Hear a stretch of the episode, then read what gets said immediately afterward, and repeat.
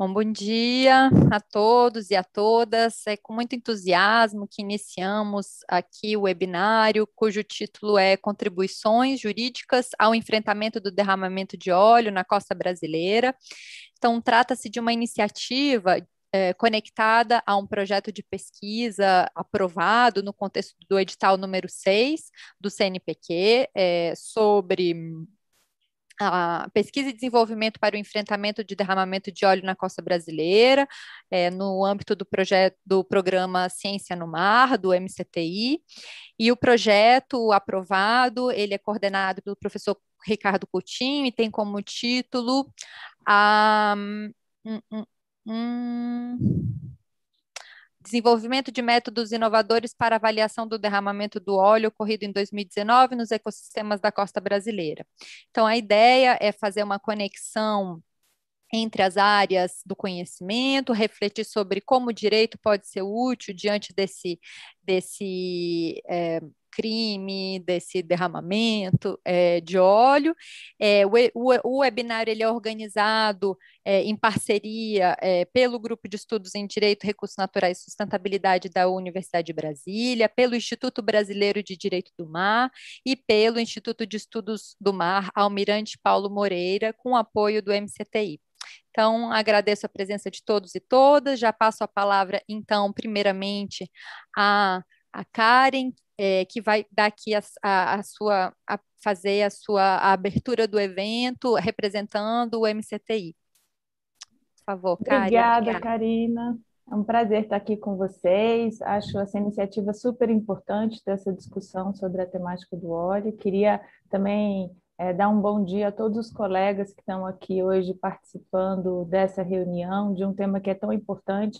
Como a Karina já bem colocou, essa ação do MCTI para desenvolvimento de evidência científica sobre o derramamento do óleo começou em 2019 mesmo, quando ocorreu né, a tragédia do derramamento, com o primeiro investimento de 7 milhões e meio de reais em pesquisas em caráter emergencial, a gente pôde, ainda bem, se beneficiar das nossas estruturas e redes de pesquisa instalada, como os programas ecológicos de longa duração e os institutos de ciência e tecnologia, os PELDs e NCT, para, junto com essas estruturas, já promover né, uma pesquisa de rápida resposta na avaliação de impactos e na remediação.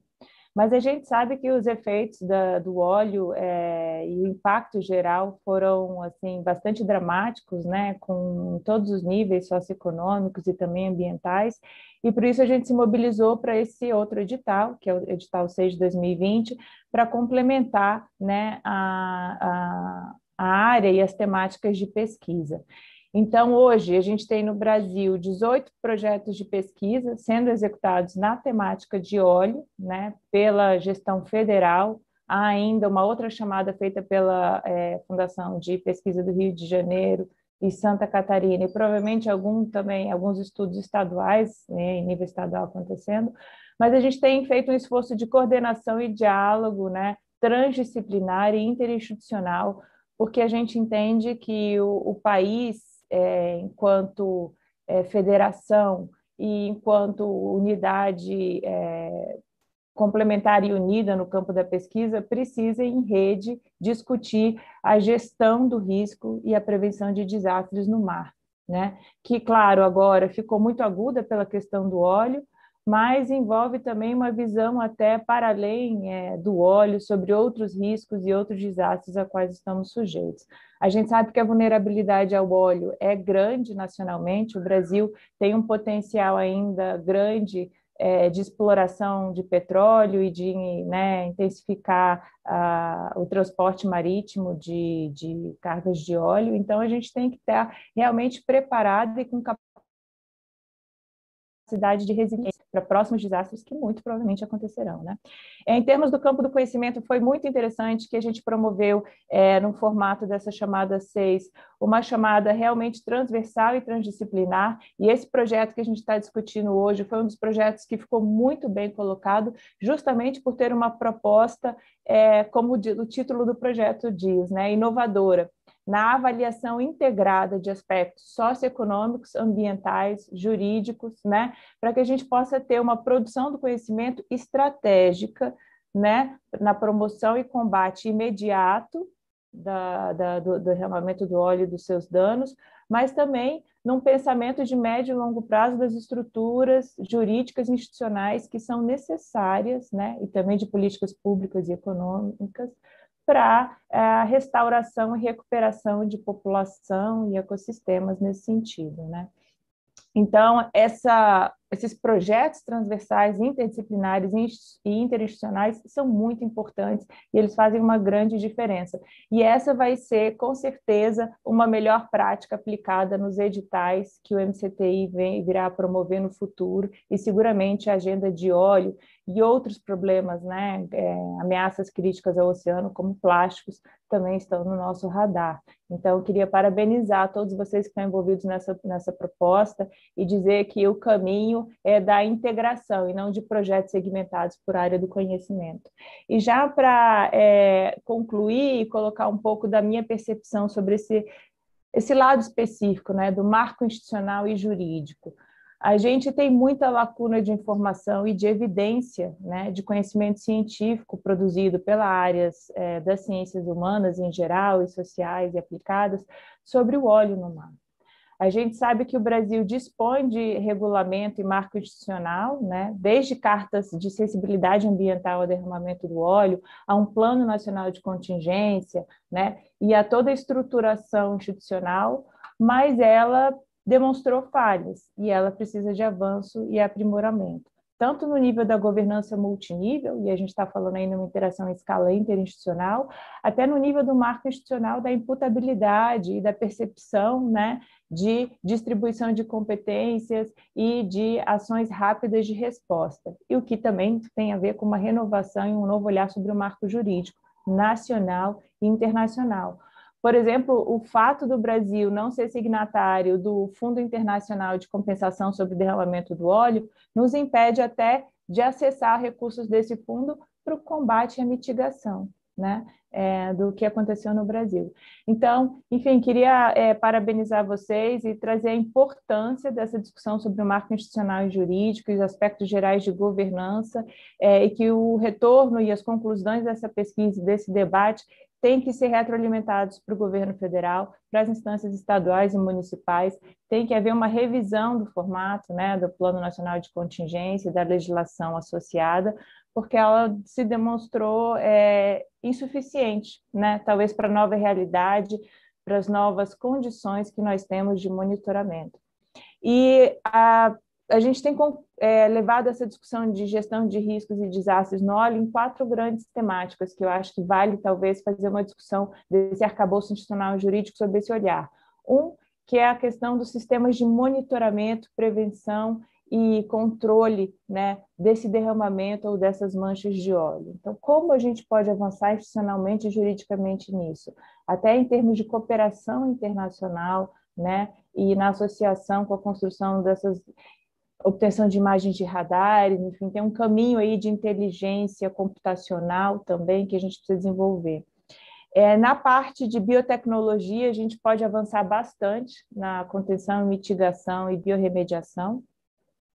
E, com certeza, o campo da análise do marco institucional e jurídico tem muito a contribuir para a avaliação de impactos né, humanos, econômicos e socioambientais gerais é, sobre é, o derramamento do óleo, né?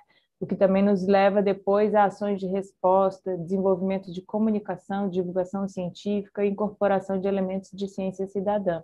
Então, eu pontuaria esses elementos como temáticas transversais para que as ciências humanas é, se posicionem.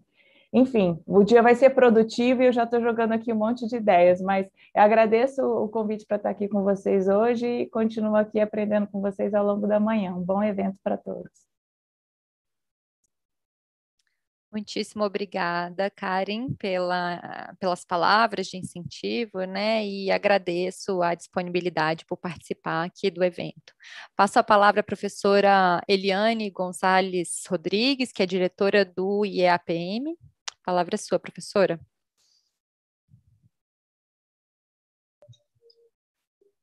Bom, bom dia a todos. É, eu gostaria de agradecer o convite né, de participar desse evento por estar acompanhando né, o projeto, mas é uma satisfação poder estar neste evento, né, que eu acho que é uma oportunidade é, bastante importante para a gente discutir e refletir sobre um tema de tão grande importância para o enfrentamento dos aspectos né, da poluição é, por óleo e outros poluentes também, que certamente depois poderão utilizar-se dessa experiência. Esse webinário é uma das ações previstas já dentro do projeto de desenvolvimento de métodos inovadores para avaliação do derramamento de óleo ocorrido em 2019 nos ecossistemas da costa brasileira, aprovado no âmbito do edital do CNPq-MCTI e, dos, e do qual muitos dos senhores presentes participam. Então, já é uma primeira ação de uns né, que trabalham, que estão inseridos é, dentro desse projeto. É, esse, essa proposta que é, foi bastante discutida, proposta do nosso do projeto que é nosso, quer dizer nosso, de todos esses que estão aqui participando, que é coordenada pelo IAPM, foi é, bastante discutida e para que se chegasse ao que foi submetido ao edital. E essa articulação, né, para compor essa proposta, eu acho que eh, veio já do grande envolvimento que o IAPM teve durante a ocorrência é, desse evento de derramamento de óleo em 2019, com é, a participação no GAA, do qual participaram a Marinha né, e vários outros órgãos, e é um momento em que se percebeu a necessidade de uma assessoria científica a esse grupo, e o, o IAPM, então, assumiu o papel de coordenador científico é, o doutor Ricardo Coutinho à frente dessa, dessa assessoria, com a participação de pesquisadores é, de, todo, de várias universidades, de todas as regiões do Brasil,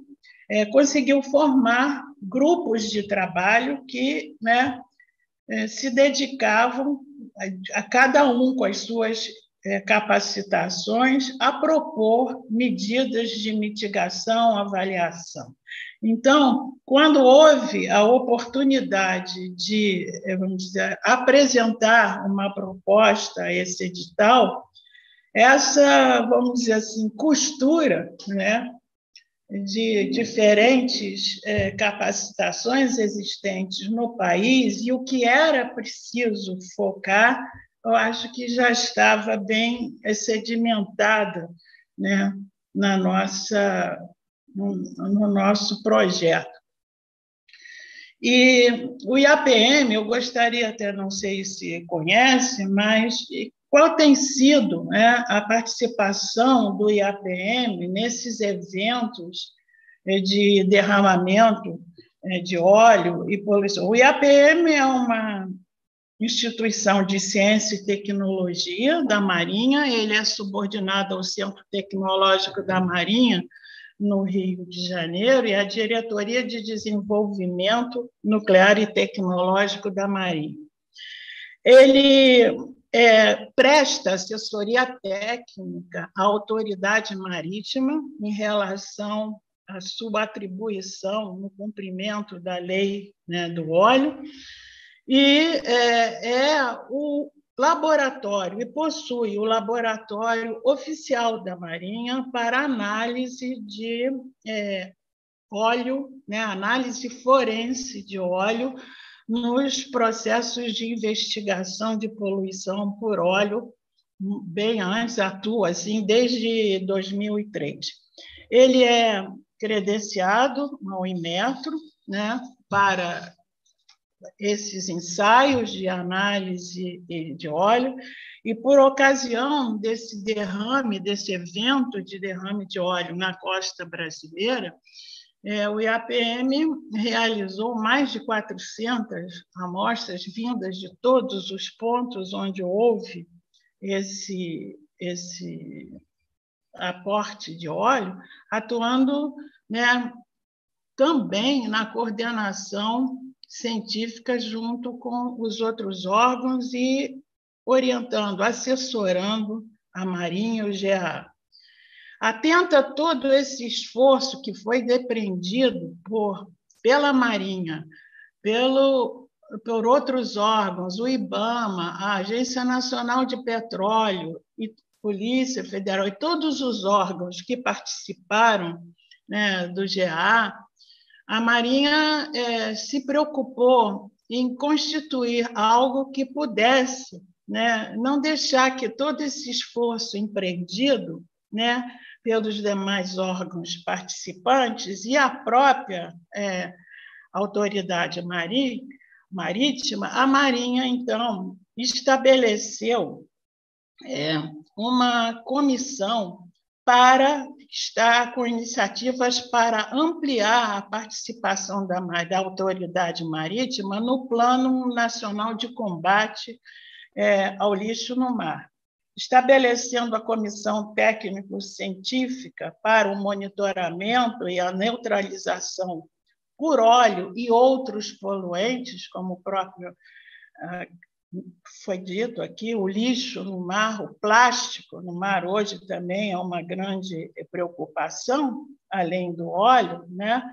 Então essa essa comissão foi criada, né, para assessoramento do comandante da Marinha e a autoridade marinha marítima, com o propósito de estabelecer um mecanismo de articulação, porque se temia que essa articulação feita, toda feita durante é, o evento, fosse um pouco esvaziada. Então, uma articulação inclusiva, interinstitucional, em prol da capacidade né, de detecção, prevenção de impacto, formulação de ações, respostas, bem como a mitigação de danos por poluição no mar. Nesse contexto, é, a Marinha continua toda, a todo momento ela é instada né, a se pronunciar ainda sobre esse evento em diferentes momentos, mas é, apoiando as iniciativas não só da autoridade marítima, mas de outros órgãos, como o edital é, lançado pelo CNPq. A Marinha aportou recursos para que pudesse haver um maior, uma maior aprovação de projetos que no início estavam é, se reduzir a seis e conseguimos com isso que o MCT pudesse aprovar um número maior de projetos. Né?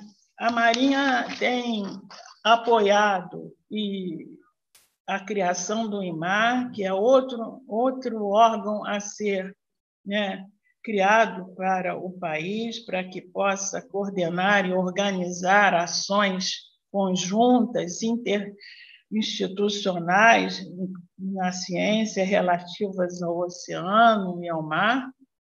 E dessa forma, né, a gente vê com bom, eu acho que com bons olhos que haja né, um interesse grande de outras instituições, além do, do MCTI, a FAPERJ também lançou um edital relacionado à poluição por mar, e eu acho que nós, hoje, o país não é mais o mesmo em relação precisamos de muita, né, é, muito, muita pesquisa, muita informação, é, precisamos ter é, meios de monitoramento, investimentos para que a ciência é, possa cumprir o seu papel mais do que vem cumprindo, porque nesses momentos fica muito nítida a importância da ciência, mas também ela tem que ser é, amparada né, como está sendo com essa proposta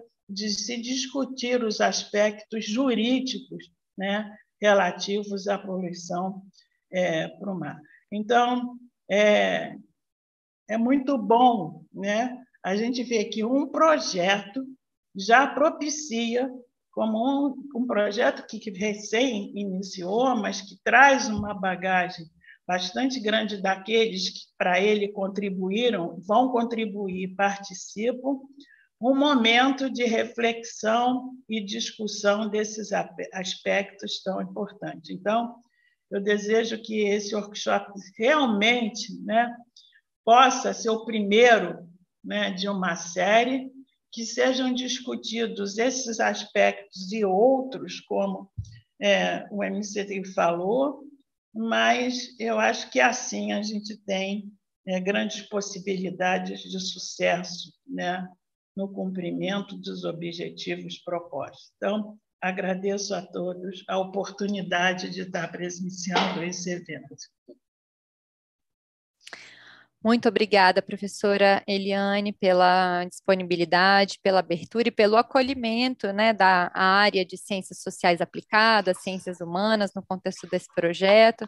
E iremos, então, agora começar é, a, a, o, os debates, né, fazendo essa interface é, sobre a percepção dos pesquisadores e gestores de outras áreas do conhecimento, né, sobre quais seriam as contribuições do direito, e logo depois, essa vai ser a primeira parte, logo depois a segunda parte, ela contará é, com um, uma participação de, de professores, pesquisadores, né, operadores, sobre a percepção dos pesquisadores do direito sobre essas contribuições, né? Então, a finalidade é exatamente construir uma agenda de pesquisa é, na área do direito, é, com a, a interface é, estabelecida, né, refletindo sobre metodologias de construção de pontes entre as áreas do conhecimento, e, e a ideia desse desse, desse webinário foi exatamente essa, fazer essa ponte e as apresentações, os, os debatedores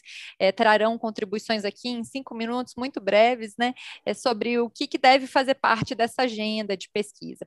E antes de passar a palavra, então, a, a, ao, ao primeiro é, professor que fará a sua, os seus comentários né, sobre é, a, o tema do workshop, eu gostaria de compartilhar minha tela aqui muito rapidamente para eu é, ups, é, apresentar alguns dados iniciais uh, já levantados, né, jurídicos, é, vou apresentar só alguns gráficos, prometo que em menos de cinco minutos, para dar oportunidade aqui a, a, ao foco do webinário, né, que é ouvir todos os debatedores e debatedoras. É, queria dizer que nesse momento inicial, né, houve apresentação, a, a abertura pelo MCTI, houve abertura pelo IAPM, eu, eu, eu represento o, aqui nesse momento da abertura também o GER, no Grupo de Estudos em Direito, Recursos Naturais e Sustentabilidade da UNB, e o IBDMAR também como uma das diretoras, né? Haverá apresentações aqui de quase todos os diretores eh, e diretoras do IBDMAR. IBDMAR é o Instituto Brasileiro de Direito do Mar, que tem como foco fomentar o debate sobre a perspectiva do direito internacional e do direito nacional sobre a, as contribuições do direito, e sem dúvida nenhuma, esse derramamento, esse crime, né, esse evento, ele é, trouxe várias repercussões para o mundo jurídico e o IBDMA está também 100% engajado em, em, construir essa reflexão. Então, eu agradeço desde já a participação de pessoas tanto do projeto quanto de fora do projeto. A ideia é realmente a gente fazer um grupo de juristas que possa auxiliar. É, todo o debate né, sobre esse tema de uma forma unida, pensando em todas as áreas do conhecimento do direito. E aqui, de modo muito rápido, é, a, é, eu, a Larissa Coutinho, Fernanda Toneto, Isabela Fernandes, Natália, Iarque, Sara e Matheus, são todos pesquisadores do GERN, fizemos aqui uma apresentação é, de três minutos só para mapear um pouco o que temos nesse momento sobre é, fontes primárias do direito. Então, é, dados normativos, dados dados jurisprudenciais.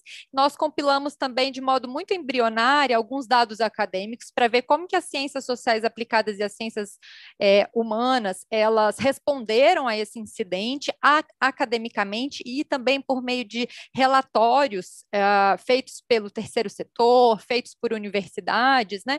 É, pontuar de modo muito breve algumas lacunas jurídicas, né? E falar um pouquinho dos objetivos iniciais que nós pretendemos. Então, aqui apenas alguns gráficos sobre o que nós já levantamos, né? Nós levantamos que há normas diretamente e indiretamente aplicáveis ao caso do derramamento de óleo no Brasil e normas também é, que decorreram, né, de internalização de tratados, né, que seriam esses tratados internacionais em vigor no Brasil. Então, tem aqui um quantitativo de 51 normas, né, é, diretamente 31, indiretamente 20. É, a gente vai publicar esses dados depois num outro momento e a, a eu explico, a gente explica um pouquinho mais o que está diretamente considerado diretamente. A gente utilizou algumas palavras-chave para dizer que essas normas estariam diretamente ligadas, né, mas já mapeamos aqui leis federais, leis estaduais, decretos executivos que são os tratados internacionais em vigor no Brasil, né, 16 ou seja, dá para a gente ver que, apesar de não termos ratificado alguns tratados importantes, ratificamos outros que são muito relevantes para o caso concreto, é, alguns decretos federais, normãs, né, é, publicadas é, pela autoridade marítima, resoluções de vários órgãos, portarias e instruções normativas. Uh, é, sobre ainda os dados normativos, né? A gente fez uma linha do tempo para observar mais ou menos quando que essa produção normativa ela ocorreu, identificamos que ali em 1995, 1999 teve um pico de produção normativa, 2005, 2009, e a nossa observância agora aqui, o nosso, nossa, nosso monitoramento é se haverá né, um aumento normativo também de produção normativa decorrente do caso concreto do derramamento de óleo. Então, por órgãos aqui, é, sobre as resoluções principalmente portarias, né, é, produção legislativa dos órgãos, a gente vê que a Autoridade Marítima e o CONAMA têm é, normas, uma produção bastante recorrente, é, projetos de lei diretamente e indiretamente é, produzidos, aqui a gente acabou focando um pouquinho nos que estão diretamente ligados né, ao tema, e aqui é, três do Nordeste, dois do Sudeste, dados jurisprudenciais, aqui a, a, a, o diretamente ligado ao caso e indiretamente, diretamente são os casos que ocorreram em função do derramamento de óleo. Então, tem nove casos né, que já estão no judiciário, já chegaram de uma forma ou de outra até ao STF, ao STJ, mas estão principalmente na segunda instância, né, no Tribunal Regional Federal da Quinta Região. Então, tem nove casos, sete diretamente ligados ao, ao caso concreto. Não houve ainda julgamento das decisões de primeira instância, então a gente acabou não, não inserindo aqui, mas esse é o contexto dos tribunais, uh, vamos dizer, civis. Né? Nós temos hoje aqui presente conosco é, um juiz do Tribunal Marítimo que trará uma perspectiva a, desses julgamentos no âmbito administrativo, então nós gostaríamos muito de incluir aqui na, na pesquisa a, a, a, perspectiva administrativa dos julgamentos também, né, feitas no âmbito do Tribunal Marítimo, ah, um aumento aqui, né, vários casos em 2018, 2020, mas lembrando que esses dados são ainda bem embrionários, né? Ainda dados jurisprudenciais, tem vários problemas jurídicos muito recorrentes, né? Vou destacar aqui ampliação do auxílio emergencial aos pescadores marisqueiros, estado de Pernambuco, estado também é, de Sergipe, aqui é, a, houve vários casos relacionados a esse tema, diretamente ligados ao caso concreto, né? Conflito de competência, quem deve julgar, é, qual tribunal tribunal, as ações acabaram sendo reunidas né, lá na Vara Federal de Sergipe, por isso que o Tribunal Regional da Quinta Região, que tem mais casos, e depois a gente vê que os indiretamente ligados, né, há muitos problemas ligados à valoração ambiental, nexo de causalidade entre vazamento de óleo e prejuízos causados ao particular e meio ambiente. Então, enfim, estamos mapeando tudo que já existe que diretamente esteja ligado ao caso e indiretamente, né. Aqui, é, rapidamente, é, nós ficamos curiosos, né, para saber se os, as produções acadêmicas é, aqui também houve uma pesquisa embrionária, né, com palavras-chave em várias bases de dados, mas a gente identificou, separou as publicações que nós encontramos em, nas três grandes áreas, né, biológicas, humanas e exatas, é, e inserimos como interdisciplinar quando havia é, professores de mais de uma dessas grande, grandes áreas, né? Então, professores de humanas e biológicas ou humanas e exatas, e aqui é, identificamos que há uma quantidade de publicação relevante, é, de modo interdisciplinar, conectando professores de áreas diferentes, né? Sete publicações interdisciplinares. Foi um, um, um é uma descoberta identificar que na área de humanas, né, já há um número também considerável de publicações e destacar aqui que a economia ganhou aqui no, no balanço de publicações o direito, nós identificamos apenas duas publicações aqui em, em, em revistas, jornais acadêmicos nacionais e internacionais. Na área de documentos, relatórios, né, a gente encontrou vários relatórios do terceiro setor, relatórios também governamentais, de universidades, estamos reunindo esse material todo com o objetivo de construir uma base de dados que possa ser facilmente acessível a todos e todas.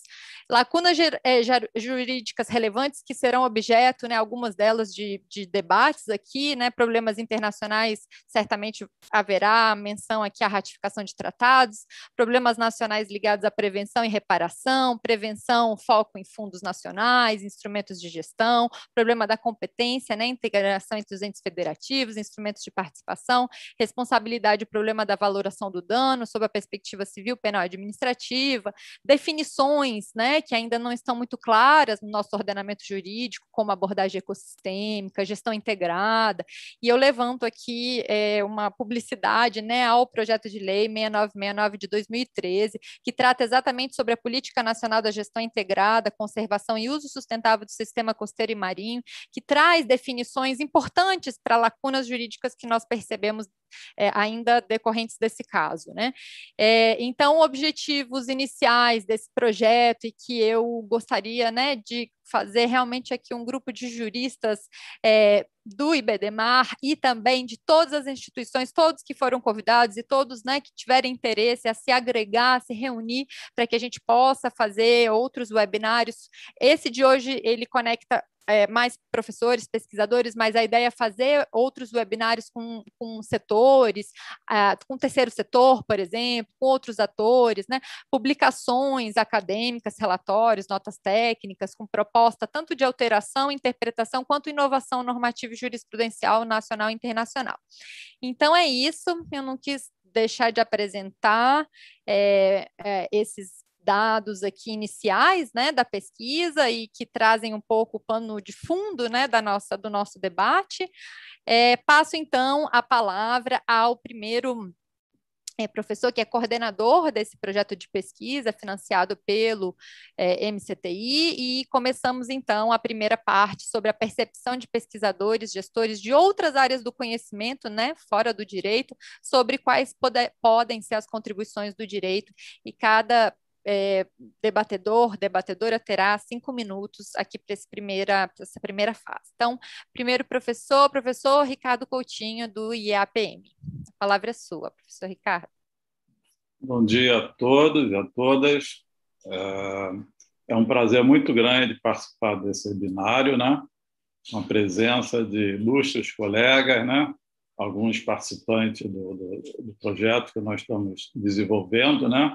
Eu acho que é um, um bom pontapé inicial né, dentro da área, e isso eu vejo assim que reflete um pouco essa história que a professora Karina tem desenvolvido né, nos últimos anos, é, com muita coisa associada também ao INCT para o oceano, né?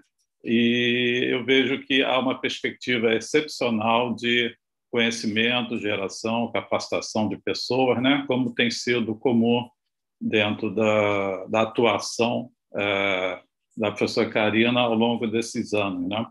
E é, eu vou me ater a dois aspectos, eu acho que seriam os, talvez os mais relevantes que eu considero, e isso é baseado é, na experiência lá do GA, né, do dia a dia e nas discussões que nós tivemos.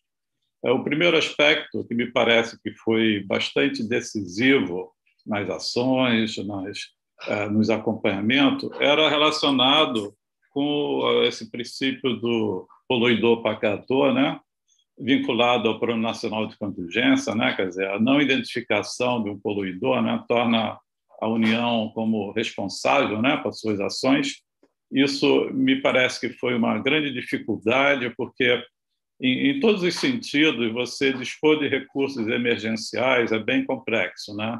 Então, eu me lembro muito bem que as iniciativas da CAPES e principalmente do CNPq, do MCTIC, né?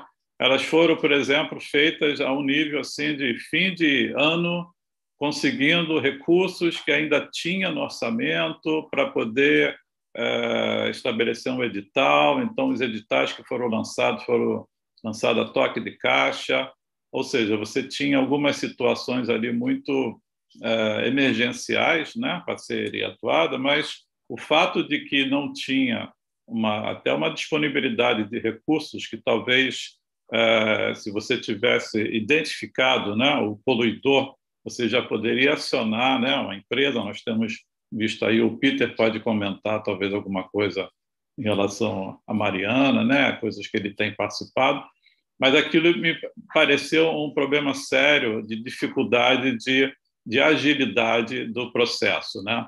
Então, é, eu acho que esse é um ponto importante, né? essa questão de quando você não tem, no caso de derramamento de óleo, né? das, manchas órfãs, né? que a gente chama, e também da questão do, é, do Plano Nacional de Contingência em relação à, à União a ter que assumir esse papel né? de, de, de fazer as medidas mitigadoras, ações assim, eu acho que pela dimensão que foi o acidente, né, foi muito difícil de, de conciliar todos esses aspectos. Então, esse é um ponto que eu acho que poderia merecer um destaque. O outro ponto é relacionado até com a questão da a falta também de identificação do, do poluidor, porque como foi feito, vamos dizer assim, em águas internacionais, ficou uma lacuna muito grande assim para até para atuar né, perante o poluidor. Né?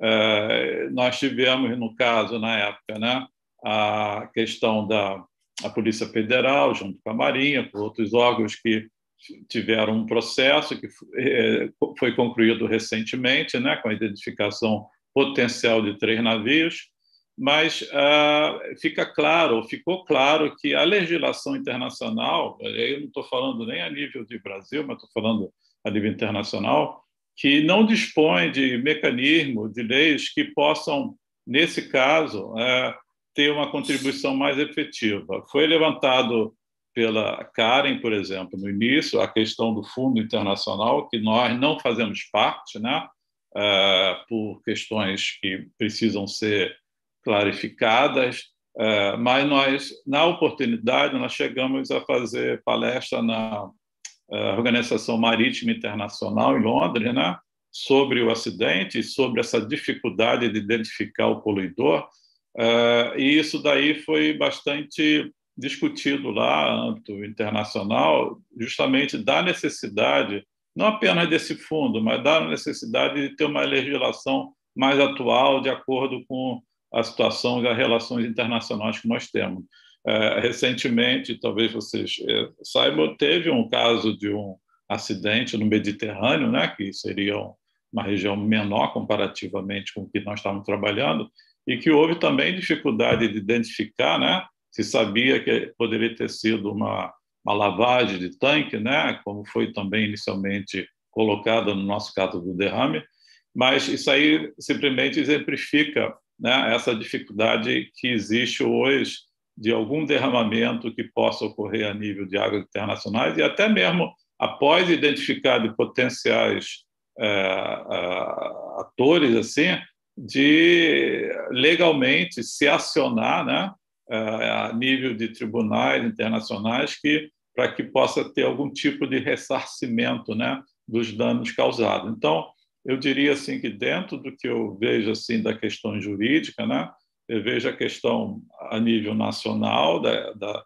da questão do Plano Nacional de Contingência, né, um aprimoramento, talvez, desses aspectos, e a nível internacional é, seria também um, um aprimoramento da legislação internacional que possa ser melhor aplicada para situações como nós tivemos. Então, acho que para início de conversa seria um pouco nessas duas linhas assim. Eu não vou me estender, evidentemente, mas quero parabenizar pessoalmente a, a Karina e a todo o grupo dela, né?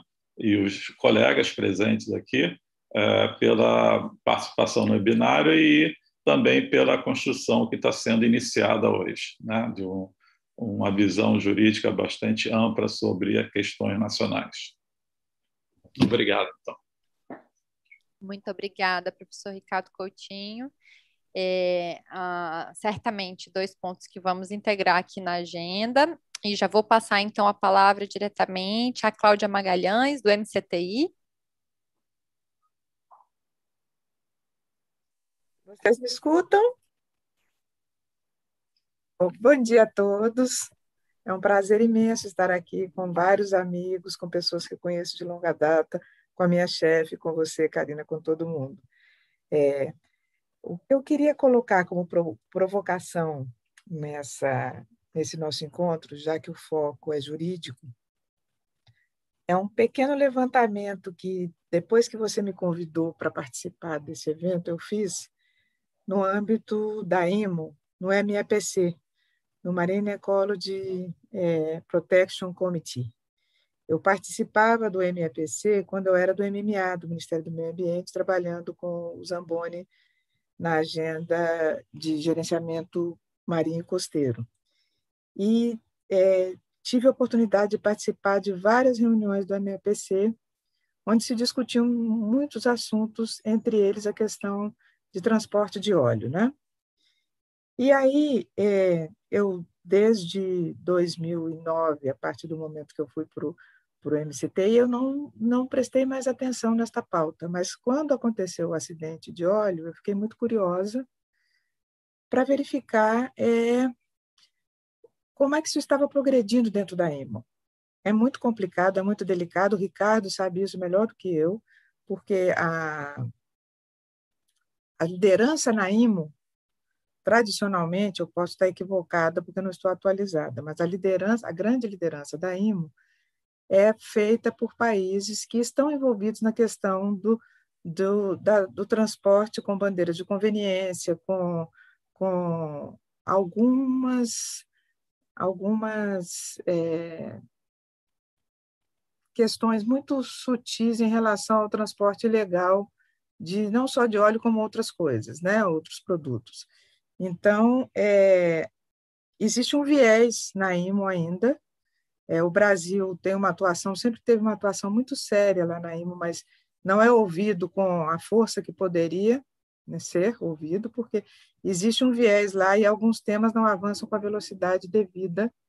Entre eles, eu diria que a questão de transporte marítimo como um todo, por causa das bandeiras de conveniência. Né? É, então, eu acho que é, o nosso acidente do óleo é um exemplo claro de, de infração a regras que teoricamente seriam estabelecidas globalmente no âmbito da IMO, né? E que, e que na verdade não é bem assim. Aí eu para essa, para especificamente para o meu dever de casa para hoje foi olhar então, eu deixa eu abrir aqui o meu documentinho para falar com vocês, foi olhar então nas três últimas reuniões da IMO, é, é, o que, que foi no MEPC, especificamente, as reuniões de 2020, 2019 e 2018, as sessões 75, 74 e 73 do MEPC da IMO, especificamente, o que tinha sobre óleo, né? E tem várias coisas interessantes lá para diminuição do, do teor de enxofre do óleo que é transportado, principalmente para a Ártica e Antártica, mas isso deveria ser uma preocupação para todo o Atlântico, por exemplo, para todo, todo o oceano. Né? Tem, tem resoluções é, relacionadas a a questão de, de cuidado com o transbordo, com o traslado de óleo, existe isso lá, mas de maneira muito genérica, e não tem nada, por exemplo, a respeito de como é que se responsabiliza um, um país que está fazendo o transporte do óleo de forma irregular. Né? Então, eu queria só levantar essa bola aqui, deixar para a gente pensar a respeito. Eu te envio depois, Karina, esse pequeno levantamento que eu fiz foi uma coisa muito rápida, mas é bem interessante olhar lá dentro do MAPC, MAPC especificamente, como é que eles endereçam as questões de óleo e, de, e do transporte, e a gente percebe que perifericamente sempre passa pela questão de como é que se atribui responsabilidade e quem é que paga por um acidente como esse horrível que nós enfrentamos. Obrigada, gente. Foi um prazer estar aqui com vocês. Muitíssimo obrigada, é, Cláudia. Certamente esse ponto vai ser, acho que hoje já inicialmente refletido aqui pelos pelos pesquisadores e pesquisadoras, mas está aqui na agenda, e muito obrigada pela sua contribuição, que é sempre muito pertinente. É, uma questão administrativa, é, apenas, pessoal, que eu vi que lá no YouTube, é, a, desde já já agradeço a participação de todos e todas lá no YouTube, representantes de diversas áreas. É, eu Hoje a gente não vai abrir no final para perguntas, né, porque vai ser bem é, bem, haverá apresentação de muitos debatedores e debatedoras, mas é, a, o pessoal aqui da equipe técnica, né, a Naomi, a Sara, eles vão é, reunir algumas das perguntas que estão sendo feitas lá no chat de YouTube, inserir aqui no chat do, do do Zoom, e na medida em que os debatedores forem fazendo as suas apresentações, se quiserem fazer a referência a alguma das perguntas, né, sintam-se à vontade, mas nós iremos reunir todas as perguntas e inserir também aqui na agenda de pesquisa, é, então eu, eu agradeço é, todos os comentários feitos lá no YouTube, por favor, continuem a fazer e deixar perguntas, todas serão integradas aqui nessa agenda de pesquisa e espero contar com a colaboração de todos e todas. Então, vou passar a palavra ao professor Peter May, da Universidade Federal Rural do Rio de Janeiro. Palavra sua, professor Peter. Obrigado, Karina. Obrigado por ter me convidado e o resto da equipe grande que vai apresentar aqui. Ah, é, também queria expressar apreciação e agradecimento pela MCTI e particularmente Ricardo Coutinho por sua coordenação, esforço durante todo o tempo de luta para conseguir uh, fazer valer a nossa proposta. Uh, esse grupo se formou em torno da, da, do, da atividade do uh, grupo de avaliação e acompanhamento, que foi liderada pela, pela Marinha, junto com uh, IBAMA e, e, e outros grupos. e esse, durante o evento, e nós tentamos montar um grupo que poderia responder. Uh, no meu caso, uh, eu fui uh, nomeado como coordenador em um grupo bem diverso de toda parte do, do país, particularmente do Nordeste e Sudeste, com experiência na área de valoração econômica ambiental, econômica ecológica, e nós montamos uma, uma proposta de atividades de longo prazo, é, de curto, médio e longo prazo, para responder ao incidente, a série de, de, de derramamentos que, que ocorreu ao longo da costa, uh, para uh, poder informar o processo jurídico que poderia ser montado. Uh, até o momento não temos um processo jurídico específico, porque não temos com quem reclamar exatamente sobre esse, eh, esse, esse culpa uh, para a questão. Uh, foi apresentada semana passada também durante a, a, reunião da comissão especial externa da, da Câmara, uh, uma discussão sobre, particularmente da, da, por parte dos grupos representantes de pescadores e moradores em Resex, da região Nordeste, a questão indenizatória, ah, e depois, efetivamente, não está sendo resolvido nada. Tem a questão de manutenção do, do pagamento de seguro defeso equivalente a meio salário mínimo para, para os pescadores afetados uh, por um período mais longo, considerando que, que suas, uh, suas atividades econômicas foram severamente uh, impactadas mas uh, esse tipo de, de, questão não é resolvido pela administração federal uh, e as coisas ficam meio de, uh, em limbo. Uh, queria só falar que, que nosso grupo de pesquisa, uh, que está inserida uh, no projeto maior, que envolve várias disciplinas que nós vamos ouvir no curso da, do debate aqui, está focado em, em buscar inovações no processo de valoração econômica e social de impactos associados com eventos de tal significação uh, ao longo de uma costa, nunca teve nenhum derramamento desse, desse teor, pelo menos no Brasil. Uh, talvez o único paralelo que se pode fa fazer é, é o uh, Deepwater Horizon né, no, no, Golfo do México, mas que teve uma fonte, fonte identificado e culpado, assim, informação que, que se responsabilizou uh, por indenizações que totalizaram, no final da, das contas, uh, mais de 65 bilhões de dólares. Uh, e, nesse caso, a gente teve, não teve informação de, de culpado, nem certamente de admissão de culpa por parte do culpado e assumir os custos associados. Então, a gente pode uh, ver grandes diferenças entre outros derramamentos de grande porte internacional, além do fato que a gente não é assinatário do, do acordo que poderia permitir uh, tipos de indenização internacional que seria uh, necessário nesse caso. Então, uh, há necessidade de pensar em outras formas uh, de buscar indenizações, sejam por pagamentos uh, doações, seja por ação governamental, falta de falta de, de ação adequada no momento de derramamento, que certamente ocorreu. Uh, e uh, os métodos de valoração, a gente está olhando uh, além daqueles tradicionais usados na, economia ambiental, e, e valoração contingente, custo de viagem, etc., que são muito valorizados basicamente em utilidade humana. E a questão da utilidade da, da, das, uh, da biota que foi afetada, dos peixes que foram afetados, quem está indenizando uh, os ecossistemas.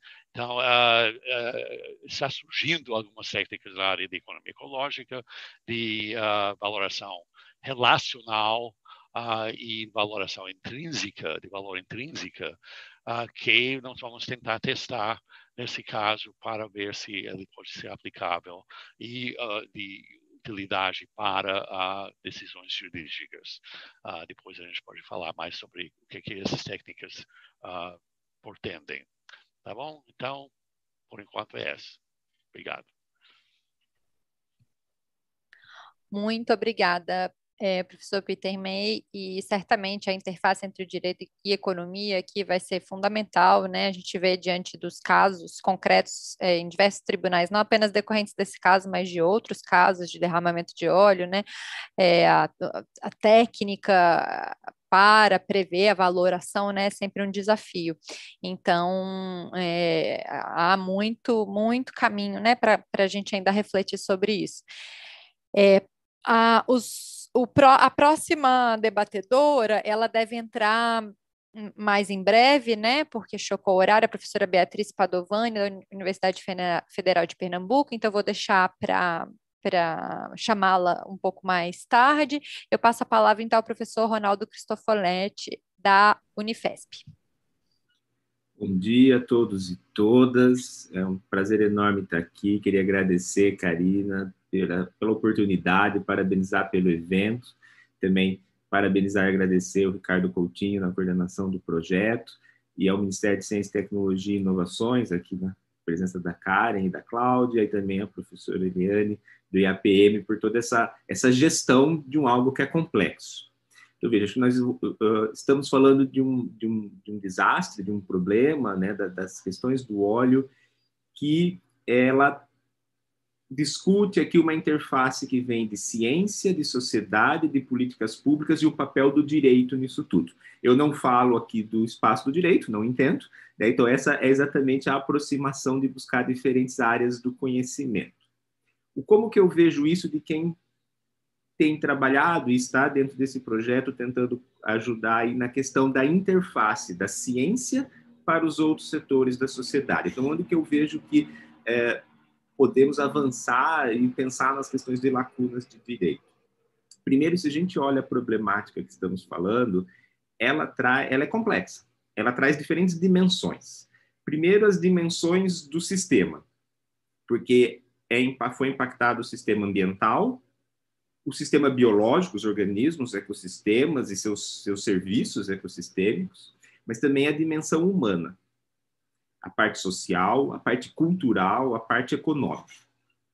Mas além de abordar as três dimensões, ela também vai em diferentes escalas, porque tivemos impactos locais e nos ecossistemas, mas que estão em municípios, que estão em estados, que estão em regiões, que chegou na costa do país, que vem do mar e tem toda a questão da legislação internacional. Então, é literalmente do local ao global. Diferentes dimensões ambientais, biológicas, sociais, diferentes escalas espaciais, e impacta diferentes setores da sociedade. Nós temos todos os setores, da pesca artesanal aos setores governamentais internacionais envolvidos nesse processo, sociedade civil, empresas, governo, academia. Então, é um processo complexo. E quando a gente pensa nessa interface da ciência com esses setores, do meu ponto de vista, é, entendo que a gente tem lacunas para lidar com processos como esse, ainda que exatamente foque nestas interfaces ou até onde eu tenho conhecimento, a gente encontra respaldo jurídico administrativo para caixinhas específicas para determinada ação num espaço, então seja no município, seja né, numa esfera governamental, para determinado ambiente ou ecossistema. Mas quem lida com um processo complexo desse que envolve todos e que não pode abordar um processo individual? Quem é o clínico geral ou quem, quem qual, quais são as, as né, que, que olha o corpo como um todo, que olha o processo como um todo e não só a parte específica, se a gente fizer aqui uma comparação com a saúde humana.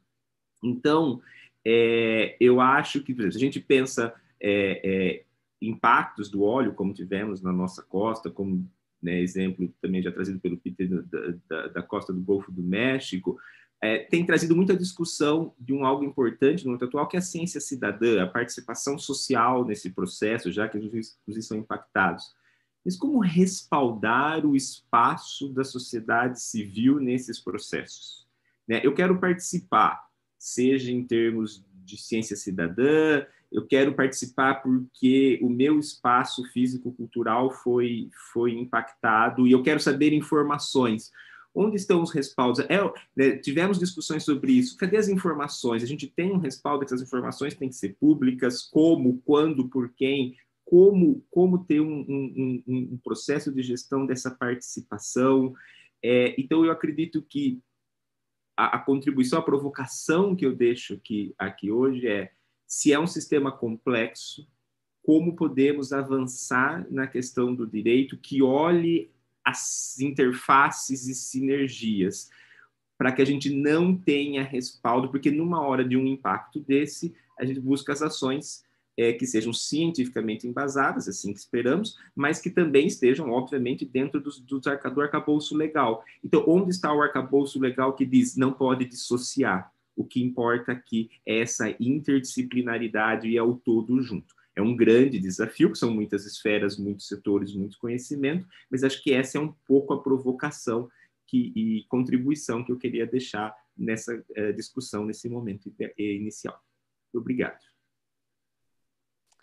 Muito obrigada, Ronaldo. Está aqui anotado na agenda. Vou, vou, passar então rapidamente a palavra ao professor Marcelo Soares, do Labomar, da UFC, que tem trabalhado intensamente, trabalhado intensamente no tema. Professor Marcelo. Oi, Karina. Bom dia. Me escuta bem, Karina? Acho que sim, né? Pessoal, primeiro agradecer aqui a oportunidade de estar aqui com vocês, né, na MCTI, nobres, né, ilustres aí colegas, né, tanto sexo masculino quanto feminino, né, tem trabalhado intensamente nesse tema e para mim é uma honra estar aqui. Agradeço também o convite do professor Ricardo Coutinho, né, que é o coordenador do projeto, né, Karina? Se estiver equivocado, você me corrige aí do IAPM, né, pela ideia, né? Eu acho que essa interface das ciências sociais e humanas, né, ela é simplesmente fundamental, né, imprescindível, né. Eu já parabenizo a Karina, até já tinha parabenizado ela via WhatsApp, né, e-mail pelo trabalho que ela tem desenvolvido, né, junto com outros colegas, né. Eu mesmo aqui tenho interagido com a professora Tarim Monte Alverne aqui no Ceará, né, que tem sido muito legal, né. Recentemente a gente escreveu um artigo, na verdade, ideia dela, né, ela me convidou, né, que eu sou mais das ciências naturais, das ciências ambientais, que ela queria discutir a balneabilidade das praias usando é, como indicador os microplásticos, né? Ou seja, uma ideia inovadora do ponto de vista é, jurídico, né? E foi bem interessante na revista da Califórnia de Direito, né? Eu aceitei o convite, aprendi muito da parte jurídica, né? Em relação ao óleo especificamente, eu queria é, chamar a atenção de três pontos bem rápido, né? Porque eu tenho cinco minutinhos, né? Primeira, é, a importância do cientista dentro, um pouco na, na, fala do Ronaldo, ele comentou isso, né, dentro das políticas públicas. Né? Em 2015, o vice-governador Márcio França, né, de São Paulo, ele teve uma ideia de levar para a FAPESP a ideia de um cientista-chefe dentro das secretarias de Estado. Né? Infelizmente, não foi para frente essa ideia, né? na época era a gestão do governo Geraldo Alckmin. E o Ceará ele implementou isso já há três anos. Né? Então, hoje, a gente tem um programa cientista-chefe é, trabalhando dentro das secretarias de governo, onde as ciências é que guiam as políticas públicas. Isso tem sido muito legal aqui, né? Inclusive a Bahia está implementando agora, né? Utilizando esse modelo, Pernambuco, Mato Grosso, outros estados. Eu queria chamar a atenção que a gente possa usar essa experiência internacional que já tem no Reino Unido, Israel, nos Estados Unidos, o presidente Roosevelt já tinha muito tempo uma assessoria científica para poder guiar as políticas públicas. Nesse contexto, por exemplo, eu chamo a atenção, na época do derramamento do óleo aqui no Ceará, é, a gente modificou a resolução COEMA. Né? Existe uma resolução né, com a CONAMA, que fala da questão da vulnerabilidade de critérios de qualidade de água e sedimentos. Né? Na época, em 2019, a gente publicou né, num, trabalho intenso do professor Rivelino, aqui da UFC, né, que é um grande especialista nessa área de óleo, né, uma nova resolução, COEMA, em que a nossa nova resolução, modificando a, a antiga, ela tem os critérios microbiológicos, físico-químicos, mas ele tem os aspectos dos hidrocarbonetos, né, que são dos principais digamos assim, produtos resultantes do derramamento de óleo, né? Eu desconheço, assim, até jogo essa ideia para a Karina, né? Se houve modificação na CONAMA né, ou em outras coemas no Brasil em relação a isso. Eu acho que só o Ceará modificou o critério de balneabilidade de praias e água e sedimento para incluir os, o, o, o, impacto resultante do derramamento de óleo. Né? Então, eu acho que isso é um ponto importante para a gente atualizar a legislação a nível é, nacional e nos estados que foram é, impactados. Né? Eu também chamo a atenção outro ponto, né? a Karina mostrou um levantamento aí muito legal, que é o seguinte: tem um plano nacional de contingência, né, que ele precisa logicamente ser atualizado, mas nós não temos, né, a nível é, estadual e mais local, planos regionais de contingência, né, não só contra o óleo, derramamento de óleo, mas contra outros acidentes ambientais. Então, isso é um ponto que também tem que ser é, melhorado. Né? Ano passado, a doutora Clarissa Amaral, né, da Bahia, ela estava junto à Secretaria de Meio Ambiente, ela convocou um grupo chamado Rede Nordeste de Meio Ambiente, né? E na época a gente se juntou, né, os nove estados nordestinos, elaboramos um projeto em relação ao plano regional de contingência da região Nordeste.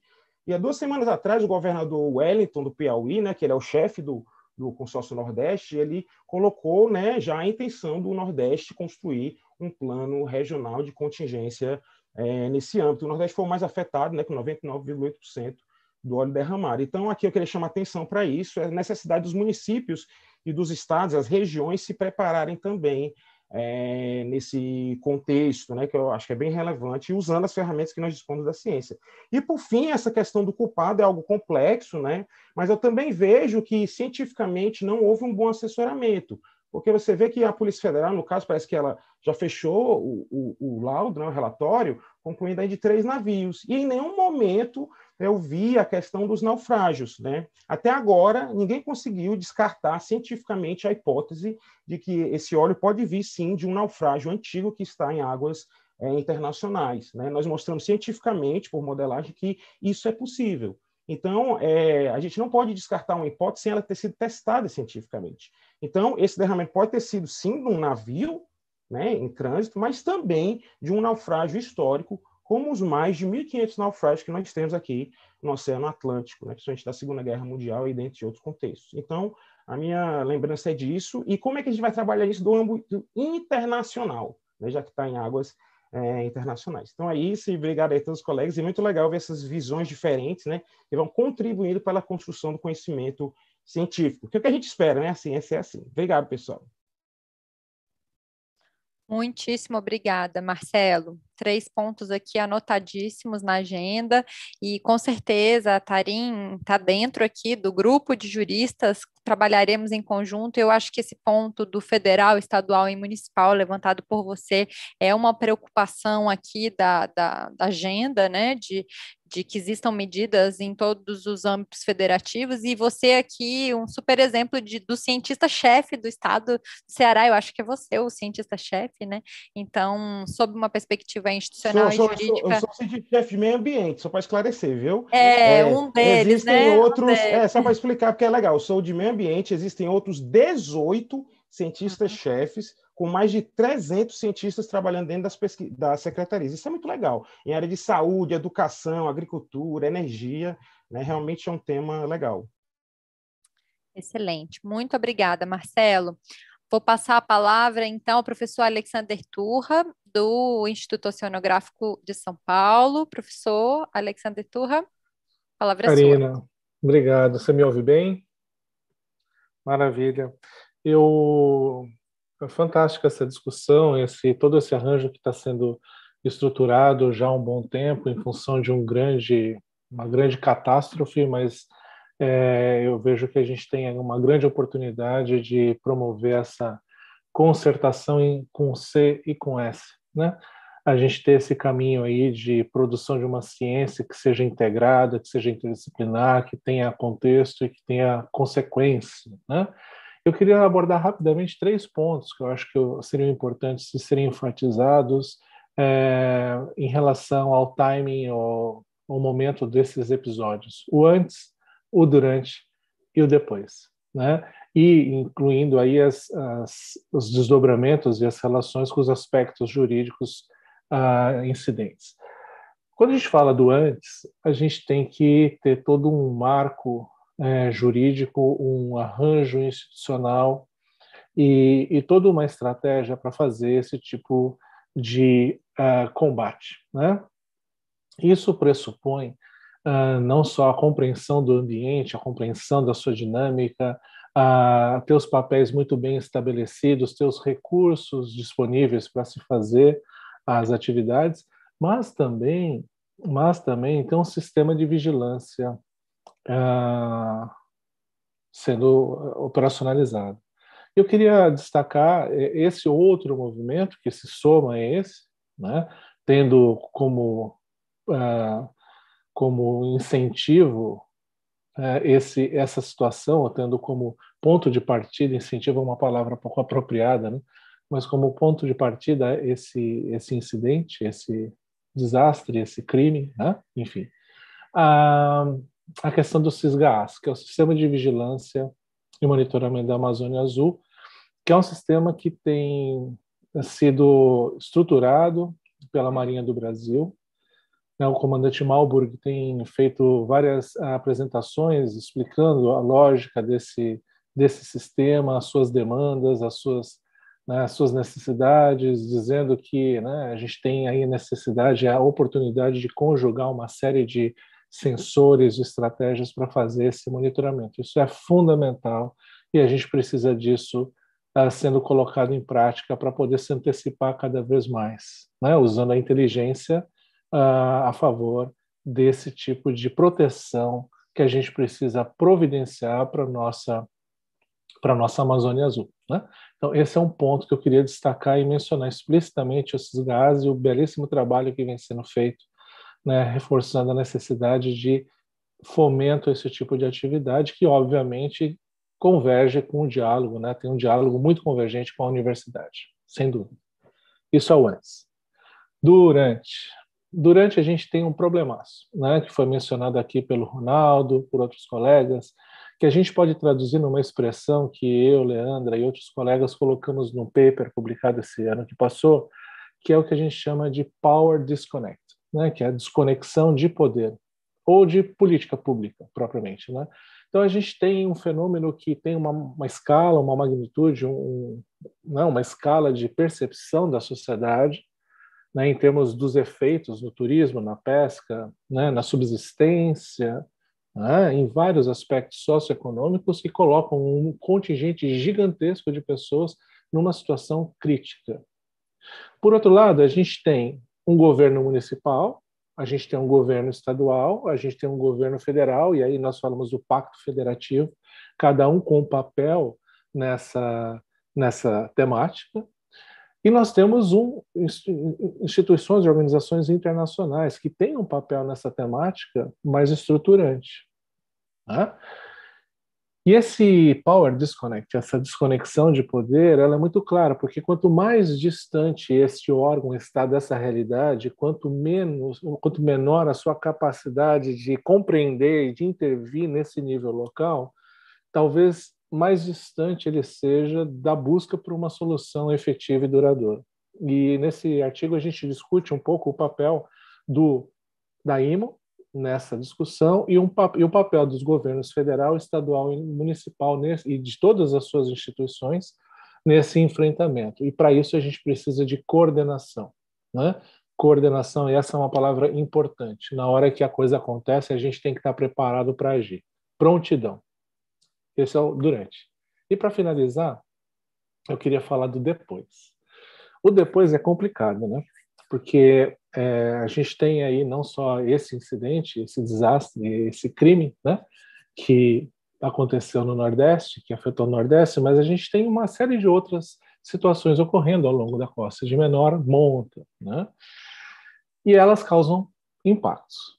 E esses impactos são variados, mas são no ambiente marinho, estão afetando a biodiversidade, estão afetando as atividades humanas realizadas no ambiente marinho, e, portanto, a remediação ou a compensação ou as próprias ações de mitigação, incluindo o cisgás, como um exemplo, mas pensando mais na compensação desses tipos de, de questões, elas têm que ser compatíveis com as características desse incidente. Então, por exemplo, não dá para você criar uma medida de compensação de um incidente como esse, ou parecido com esse, ou menor que esse, compensar isso com uma quadra poliesportiva. Né?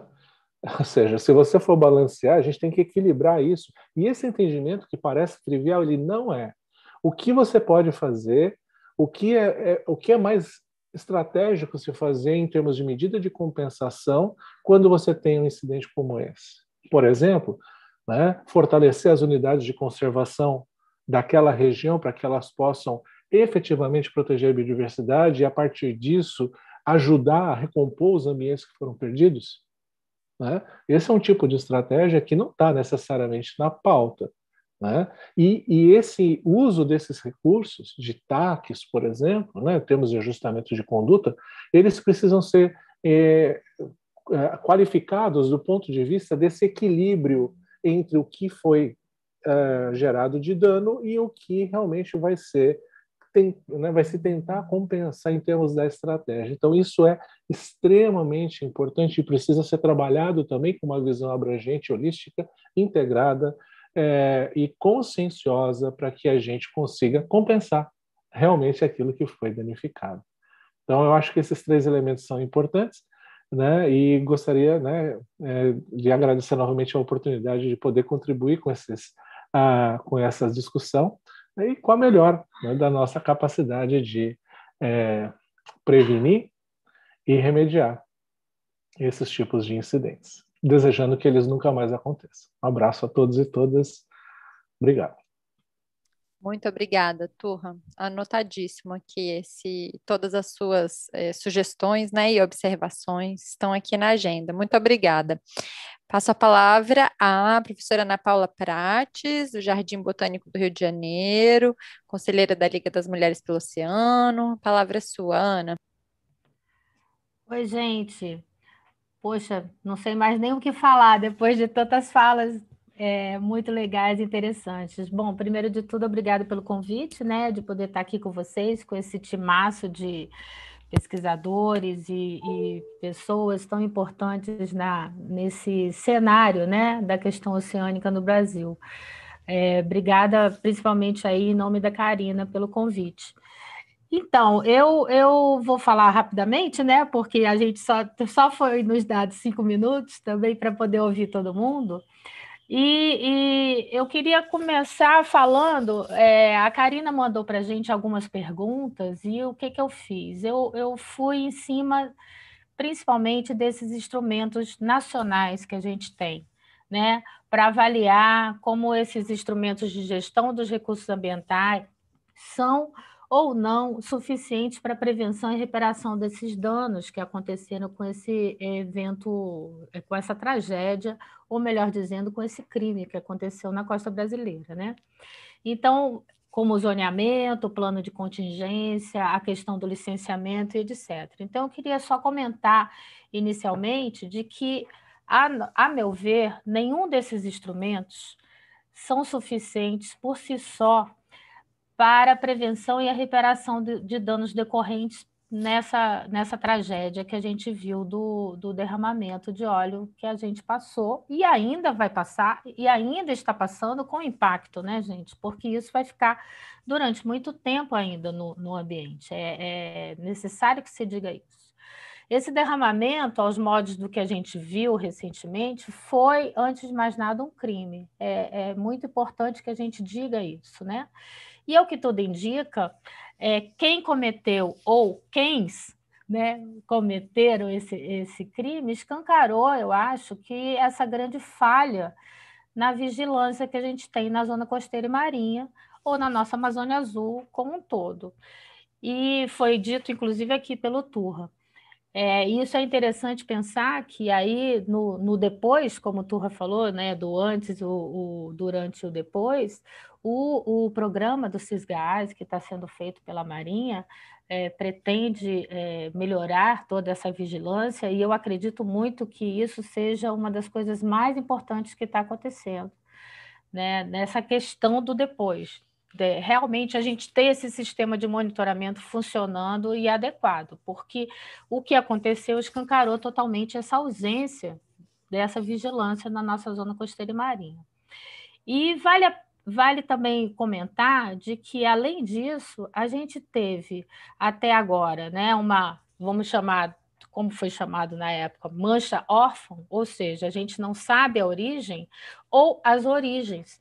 Então, o que ficou também um pouco dificultado no uso desses instrumentos legais que a gente tem, porque se isso fosse, tivesse sido um simples simples, vou botar entre aspas, mas um simples derramamento de uma plataforma, nós teríamos como combater isso com os instrumentos é, nacionais todos que a gente tem, né? Na questão do, da compensação, na questão do crime, das multas, é, da reparação do dano e etc.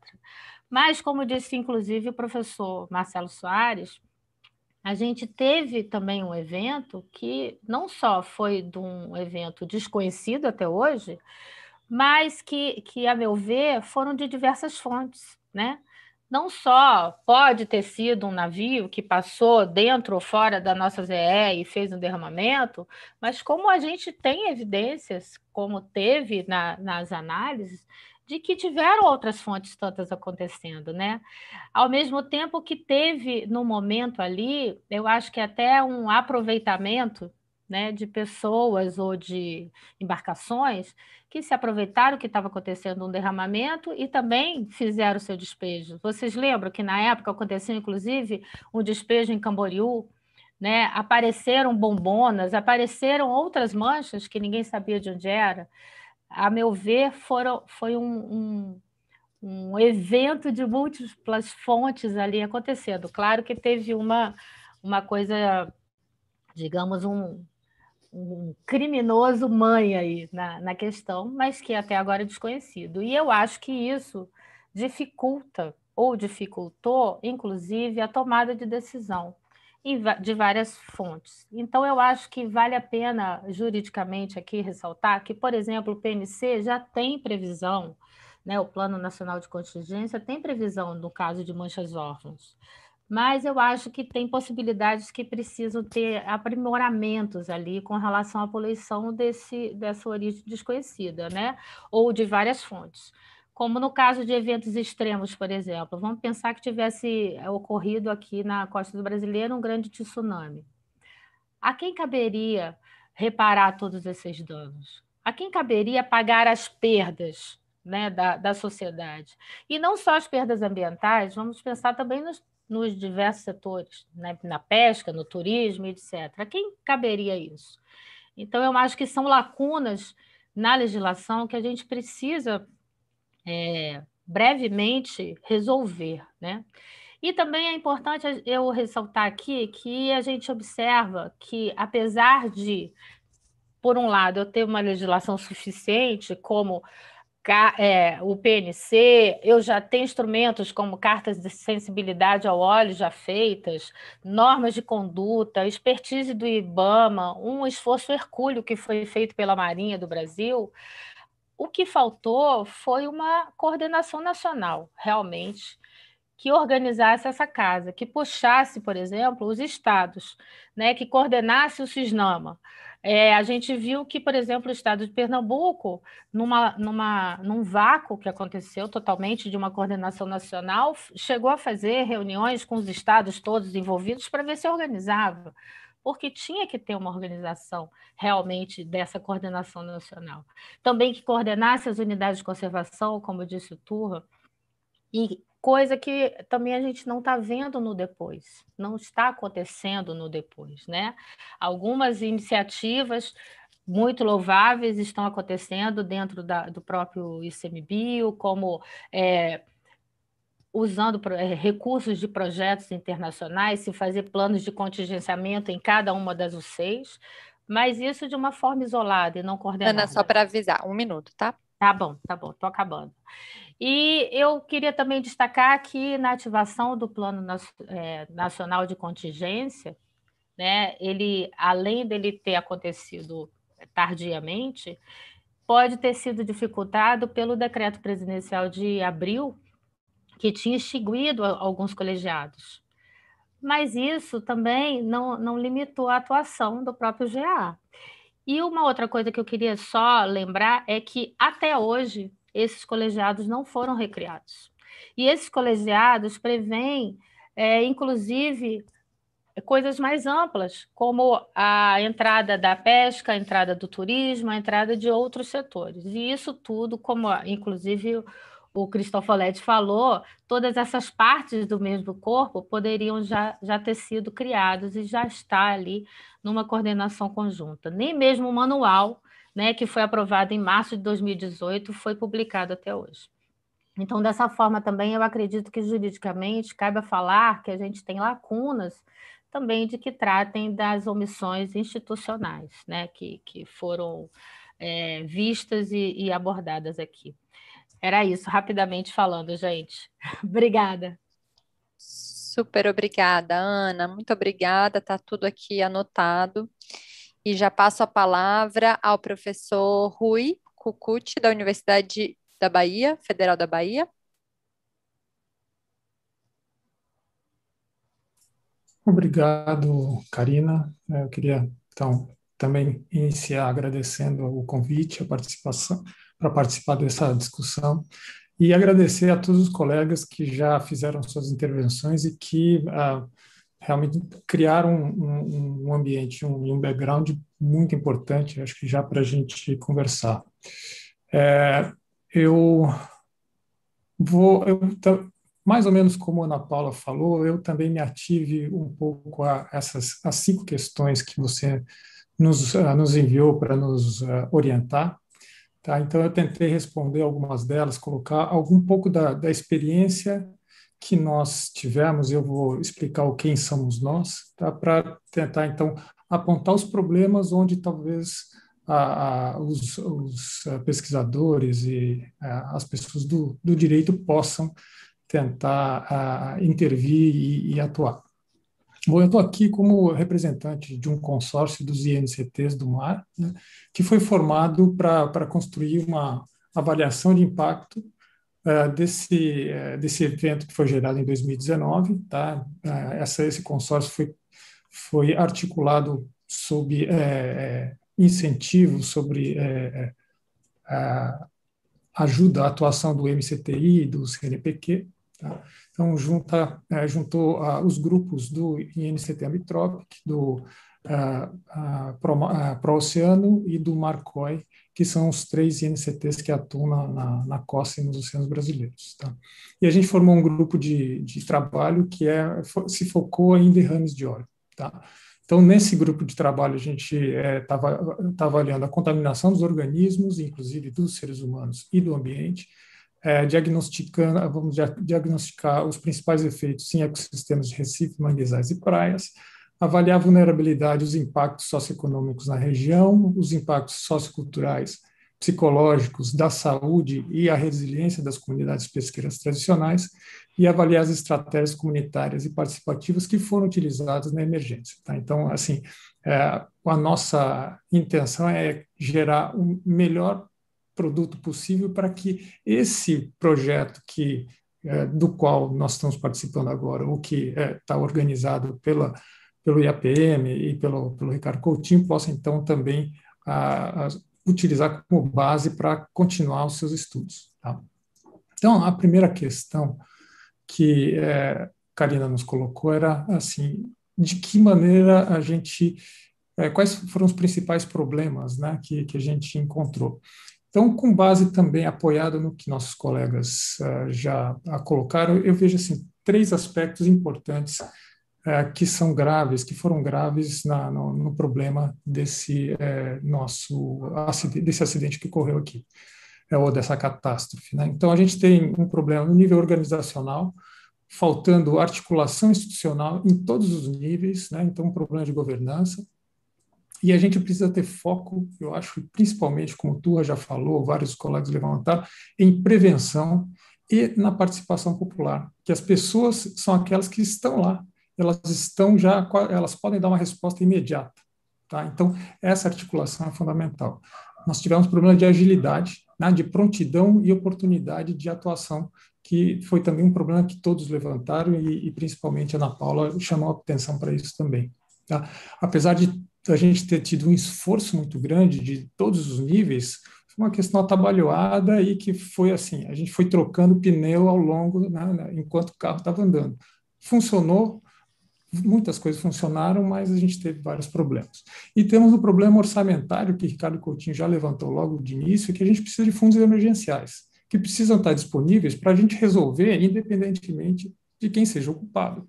Né? E depois a gente vai atrás dos recursos para repor isso. Mas então a gente precisa pensar nessa disponibilidade de recurso para agir numa emergência. Né? Então, a, o, o, nosso a, é, ação emergencial que o MCTI conseguiu é, desenvolver ocorreu três ou quatro meses depois do acidente já ter ocorrido e já durante o período de redução do, dos, uh, da chegada do óleo. Então, nós, esses são problemas em que nós precisamos administrativamente e talvez uh, os profissionais do direito possam ajudar a gente a compor soluções para isso. Tá? A outra questão, então, assim, eu levantei, vou, vou enumerar alguns pontos que eu achei é, crítico. Tem a segunda a questão de, que Karina nos colocou, que foi sobre a sua perspectiva, se as normas administrativas, penais e civis existentes integram os diversos atores envolvidos. Não, então, o que a gente já viu é que não houve integração e não há integração. Né? Como é, esse problema, por ter sido, vamos dizer, órfão, né? ele, ele, nós não achamos um ou os responsáveis, então ele praticamente se torna uma catástrofe natural e se enquadra dentro do problema que é são um, um, sistema complexo de meio ambiente. E aí como é que nós vamos agir é, é, é, diante disso? Né? Eu acho que, como a Ana Paula colocou agora, se a gente tiver uma catástrofe natural, quem é que é responsabilizado e nós estamos numa, nesta situação. Então, isso é um, é um problema. A gente não tem integração nos vários níveis. Tá? Então, a gente precisa fazer uma revisão e aprimorar todas as nossas normas né, de informação, de acesso à informação e acesso à justiça né, e de reparação. Então, acho que é, é necessário uma grande revisão.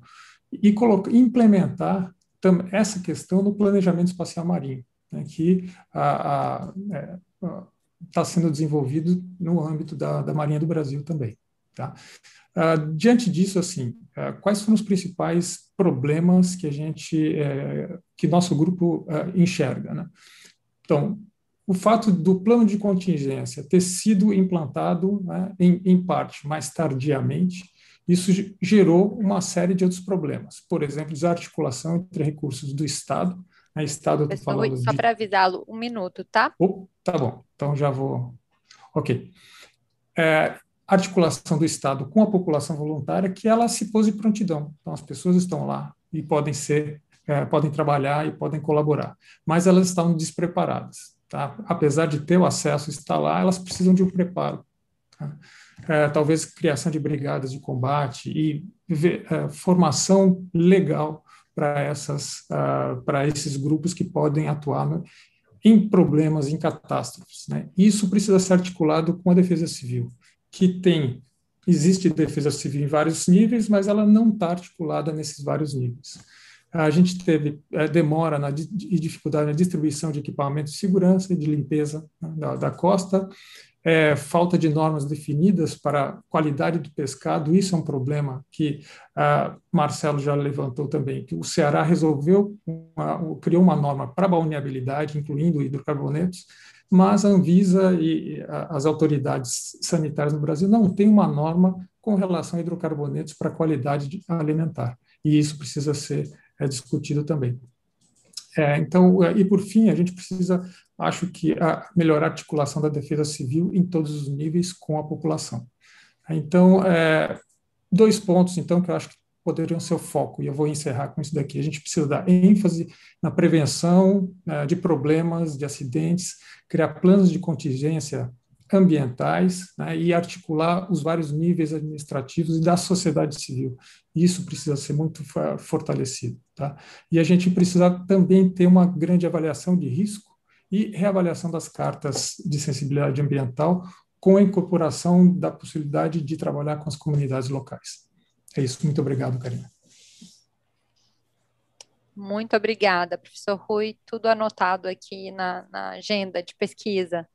Passo a palavra à professora Beatriz Padovani, da Universidade Federal de Pernambuco. Bom dia a todos. Eu entrei. Obrigada pelo convite, Karina. Obrigada pela, pela possibilidade de participação, MCTI também. É, bom dia a todos os colegas. Entrei atrasada, tive um outra, é, tive que atender um outro compromisso urgente e consegui escutar ainda as falas do, do Turra, da Ana Paula e do Rui, né? E ouvindo, é, enfim, a complexidade do que eles colocaram, né? E, e, eles também dizendo do quanto já foi dito, eu vou tentar me concentrar também nas tuas perguntas, mas indo mais a, a, questões, a duas questões principais, tá? Tanto a questão das unidades de conservação como a questão dos afetados da pesca artesanal. É, eu acho que vários já falaram, com certeza o Rui colocou aí o grande esforço de pesquisa que está sendo empregado. Eu acho que é, esse, esse desastre mostrou mais uma vez a nossa capacidade de solidariedade, de mobilização, de improviso, de transformar é, enfim, situações difíceis é, em situações colaborativas, mas também expôs a fragilidade e a desigualdade em como que as diferentes partes são afetadas. Né? Em relação à fragilidade, eu quero destacar a unidade de conservação, porque eu fiz parte desse grupo é, do GAA, montado pelo professor Ricardo Coutinho, e coordenei o grupo de unidade de conservação. Como a Ana Paula falou, existem aí é, iniciativas que se prolongaram depois, mas elas são muito tímidas perante a fragilidade que ficou exposta desses, dessas unidades, né, que são é, regiões, espaços aonde se concentra a biodiversidade, aonde se concentra serviços ecossistêmicos e aonde se concentra populações tradicionais e também esforços de anos e anos. E não saber como agir num momento como esse, não ter planos muito claros, específicos desses lugares para quando é, os mesmos são atingidos por desastres, e desastres podem ser de toda a natureza, nós jamais vamos conseguir responsabilizar sempre alguém por um desastre, né? e a gente vê as mudanças climáticas aí como um desafio, foi muito preocupante. Então, eu acho que essa, sem dúvida, é uma área em que deveria, deveria ter um avanço muito, muito maior e, e, mais concentrado, e principalmente seguir o que já foi propagado. Né? Acho que muitas das pesquisas houve um, um aporte é, é, de, de, de recursos para pesquisa, também iniciativas em rede foram muito desenvolvidas e vão poder melhorar e beneficiar isso cada vez mais. Então, acho que esse esforço integrado tem que continuar para todos os espaços nacionais e costeiros, obviamente, mas em particular as unidades de conservação, elas não só têm que ser exemplares no combate a esse tipo de desastre, como serem nucleadoras de ações para o seu entorno também, exportarem é, as práticas para esses momentos.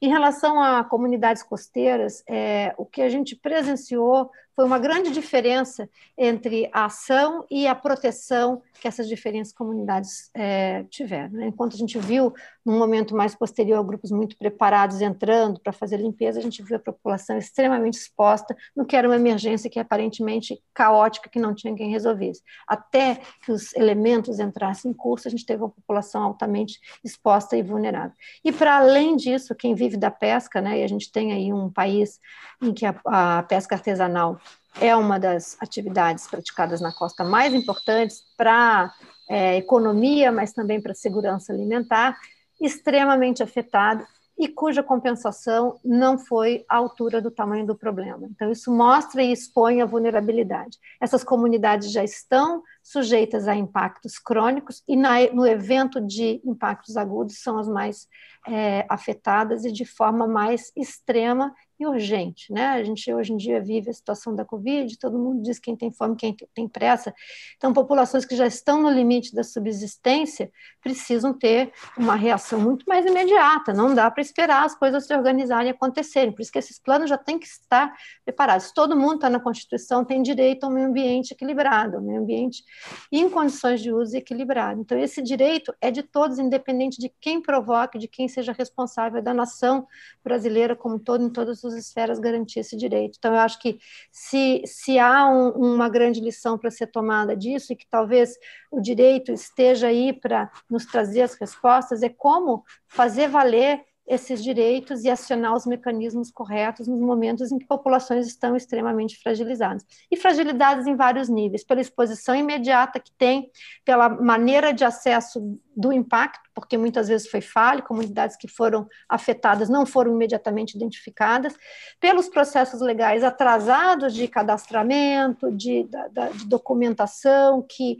são já históricos e até rever isso tudo não dá tempo, pela falta de informação crônica que a gente tem sobre isso, né? E pela responsabilidade que acaba sendo, como meus colegas já falaram, ligadas à exploração em si, aquele ato da exploração em si, quando na verdade todo, todo, é, é, toda indústria que tem externalidades deveria talvez contribuir para um fundo nacional que nos trouxesse segurança para quando essas, essa, esses imprevistos acontecem, para quando impactos que talvez não sejam tão imprevistos, né, nós considerando, considerando o caso do petróleo e do transporte marítimo que é feito na nossa costa, a intensidade de tráfego marítimo que a gente tem não é tão imprevisto assim, né, é, e outros impactos também. Então, eu acho que minha contribuição vai por aí, é, dizer que estamos todos nós nessa luta tão longa, isso mostra a, a, a, a nossa disposição em conjunto, enquanto pesquisadores, gestores, né? Os órgãos que financiaram as pesquisas também, a sociedade civil que participou desde o primeiro momento, mas a gente precisa que as lições aprendidas sejam incorporadas, e eu acho que a gente, é, enquanto sociedade, tem que cobrar mais a incorporação dessas lições aprendidas, e o âmbito jurídico pode ajudar bastante nisso, para que não haja também a extrema confusão jurídica a qual a gente ficou sujeito. Era isso, Karina, obrigada pela oportunidade que agradeço. Professora Beatriz, tudo anotado aqui na agenda de pesquisa. Já passo a palavra diretamente ao Glauber Piva, do consórcio, consórcio Nordeste, que vai fazer a última fala dessa, desse bloco, né? E logo após a gente passará ao bloco da percepção dos pesquisadores do direito sobre as contribuições do próprio direito, né? Então, Glauber Piva, a palavra é sua. Obrigado, Karina. Obrigado pelo convite, pela oportunidade. É, eu confesso que me assustei com convites para participar dessa mesa, não sou da área do direito, mas é uma oportunidade incrível poder dialogar, principalmente aqui com a fala do Marcelo, do Turra, da Ana Paula Prates e da Beatriz Padovani, é, que me parece que, e aí eu vou para minha zona de conforto, que é contar um pouco das histórias do comportamento do consórcio, também à luz dessa, desse crime sofrido aí a partir especificamente de 2019.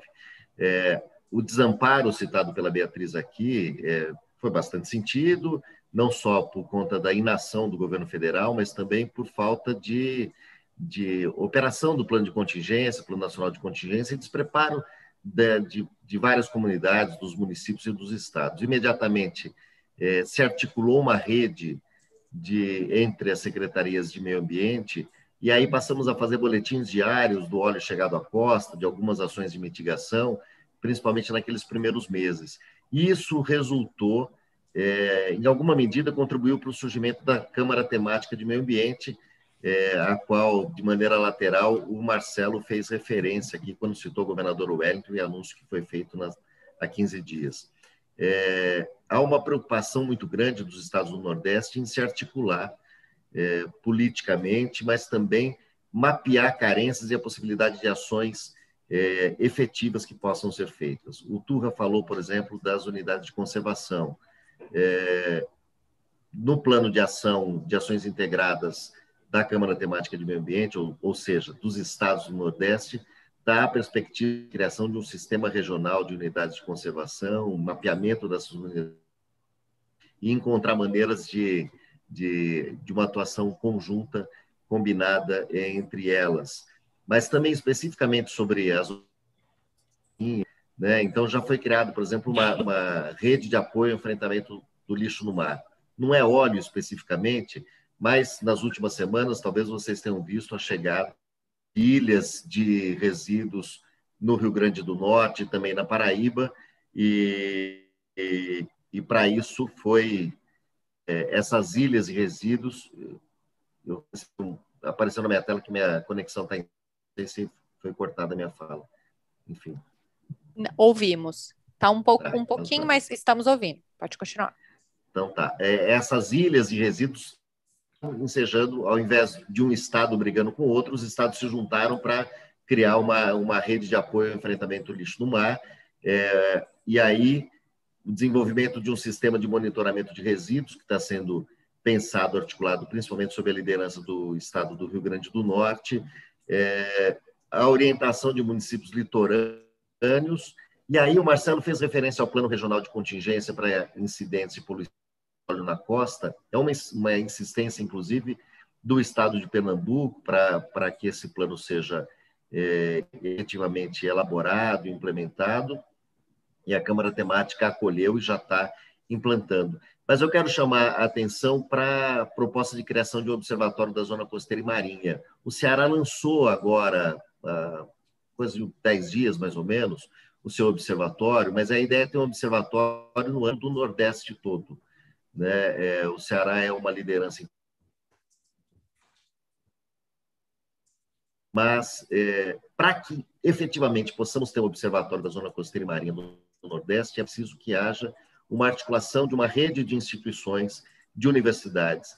E essa mesa é a oportunidade de participar desse debate agora, talvez seja a grande oportunidade para a gente começar a fazer um mapeamento de uma rede de instituições e de saberes que possam nos ajudar a efetivamente constituir um observatório é, da zona costeira e marinha do Nordeste. É, ainda está no, no âmbito das ideias, das boas intenções, mas essa mesa serve para a gente como provocação que ele é, efetivamente a gente possa ter uma rede é, que constitui esse observatório. Por fim, o tempo eu sei que está. Quero comentar a fala do, do, do Marcelo sobre cientista-chefe, Marcelo. É, a gente está, inclusive, a gente tem mapeado boas práticas e vamos ter uma publicação em breve sobre boas práticas de políticas e projetos implementados no Nordeste e essa é uma inspiração para todos os estados. O cientista-chefe a Paraíba deve anunciar nas próximas semanas também.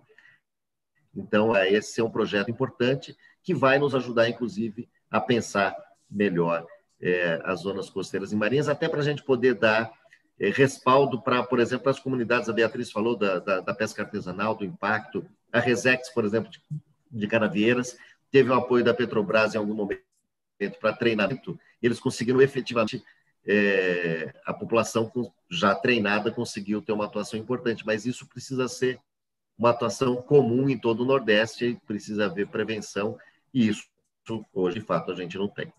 Tá certo? Karina. Muito obrigada, é, Glauber, pelas suas contribuições, tudo aqui também anotado na agenda de pesquisa.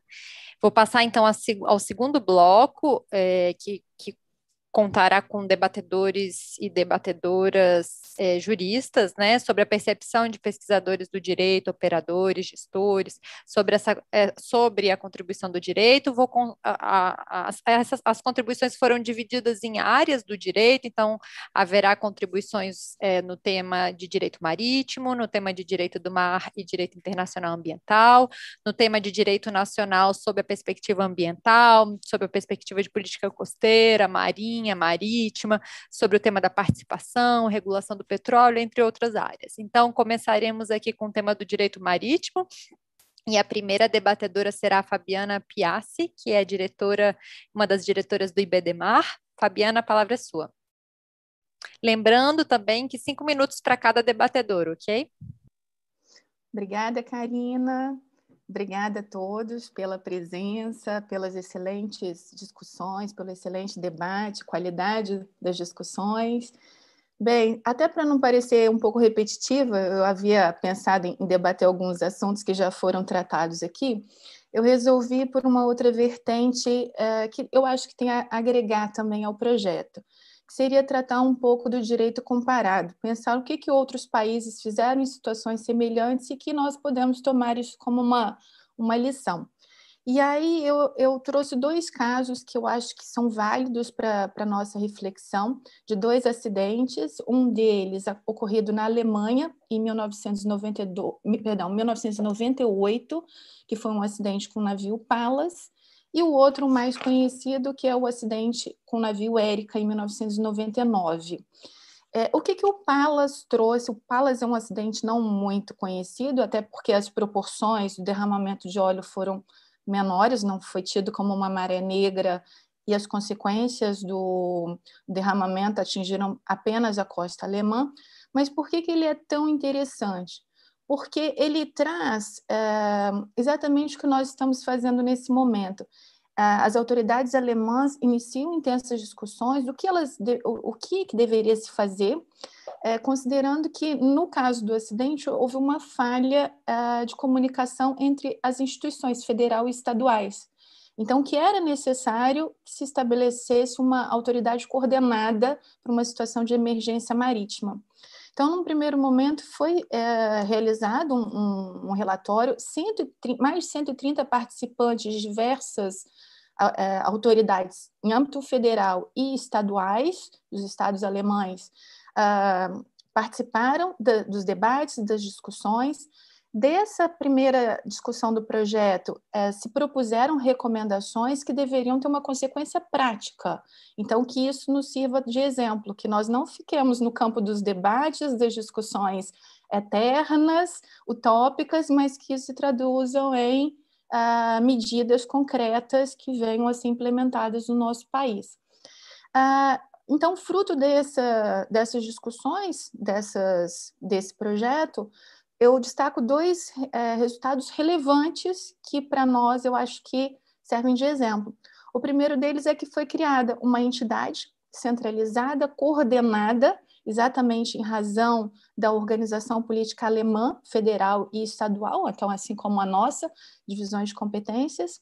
Então foi conseguiu-se chegar a uma a criação de uma entidade centralizada, coordenada, para situações de emergência marítima e causalidades complexas, então seria exatamente esse o caso, e que articulasse, sobretudo, o governo federal e os governos estaduais. Então, conseguiu-se chegar a essa, a essa criação dessa, dessa autoridade.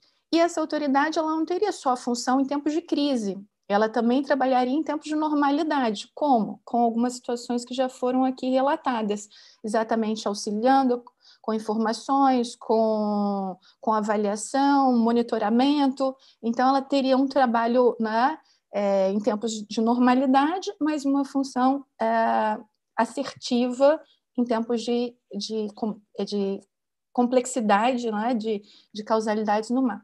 E a segunda situação, também prática, de efeito prático, que seria a colocação em pontos estratégicos ao longo da costa de rebocadores, ou, ou seja, também estaria preparado para uma emergência, uma resposta emergencial se alguma situação envolvesse uma poluição na costa. Então, esse foi o primeiro exemplo alemão, acho que serve para a gente.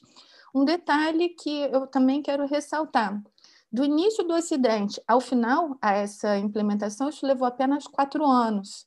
Então, os alemães não são mais organizados que nós, eles são organizados. Então, que nós tenhamos isso também como uma lição, um planejamento com prazo.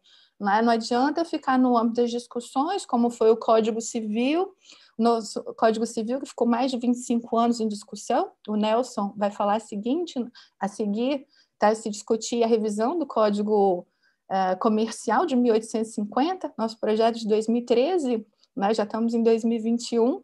Então, que tenhamos uh, um prazo né, que esse prazo seja razoável para que quando a legislação vier a ser desenvolvida, ela já não esteja também desatualizada. Né? E o segundo, não vou me estender, tá? Eu sei que o meu prazo é curto, mas eu acho que vale também mencionar, que foi o acidente com o navio Érica, em 1999, consequências gravíssimas no litoral francês, mais de 500 quilômetros do litoral francês foram atingidos, e uh, qual foi o cenário pós? O que, que para nós aqui nos interessa? A opinião pública, como nós estamos aqui, a opinião pública já não suportava uh, mais um acidente, como aconteceu com Érica. Isso já vinha né, de acidentes no final da década de 60, alguns na década de 70, e aí na década de 90 a gente vai ver ainda marés negras, ainda na, no ano 2000. É, e também foi mencionado aqui hoje. Foram feitas críticas dirigidas à Organização Marítima Internacional, que os instrumentos que ela desenvolvia eh, não tinham uma aplicação como deveriam. Então, a, então, ou seja, ou a IMO também precisava rever alguns seus instrumentos, e isso também vai acontecer no pós-acidente, uh, e além de rever alguns desses, desses instrumentos, ela precisava garantir uma implementação e um cumprimento. Então, o caso brasileiro é que adianta né, existirem vários instrumentos internacionais, mas nós, como Estado brasileiro, não, não aderirmos a, um, a alguns desses principais tratados. Então, é um ponto que também já foi mencionado aqui. Mas ainda no caso do Érica, em âmbito europeu, é uma situação muito mais complexa do que a brasileira, que envolve diversas soberanias, diversos estados, Uh, então, o que acontecia? Existe um quadro regulamentar, cada país ainda, com uma legislação própria. Fabiana, um minuto, tá? Um minuto, só para fechar. Um quadro regulamentar insuficiente, procedimentos desarmônicos, então precisava se ajustar toda essa sistemática. Então, o que é feito, que vai servir também de exemplo para nós? Foram feitos pacotes legislativos, foram três pacotes legislativos ou conjuntos legislativos, que foi o ERICA 1, três meses após a ocorrência do acidente, o ERICA 2, no mesmo ano, dentro de um ano da ocorrência do acidente. Infelizmente, vem acontecer um, um segundo acidente em 2002, que foi o acidente a Maré Negra do Prestige, que isso vai demandar um pacote legislativo ERICA 3. Uh, o que, que esse pacote nos tem também de, de lição? uh, foram feitas medidas de curto prazo e médio prazo. Então, os pacotes 1 e 2 eram medidas imediatas, de curto prazo. E o pacote 2, parte do 2 e do 3, já seria um planejamento uh, a médio prazo. E assim, os europeus conseguiram articular sua legislação, foi criada uma agência europeia de segurança marítima, Uh, hoje se acompanha o desenvolvimento dessa legislação, a modernização, a aplicação, a efetivação, o que eu acho que isso pode ser para nós uma, uma lição.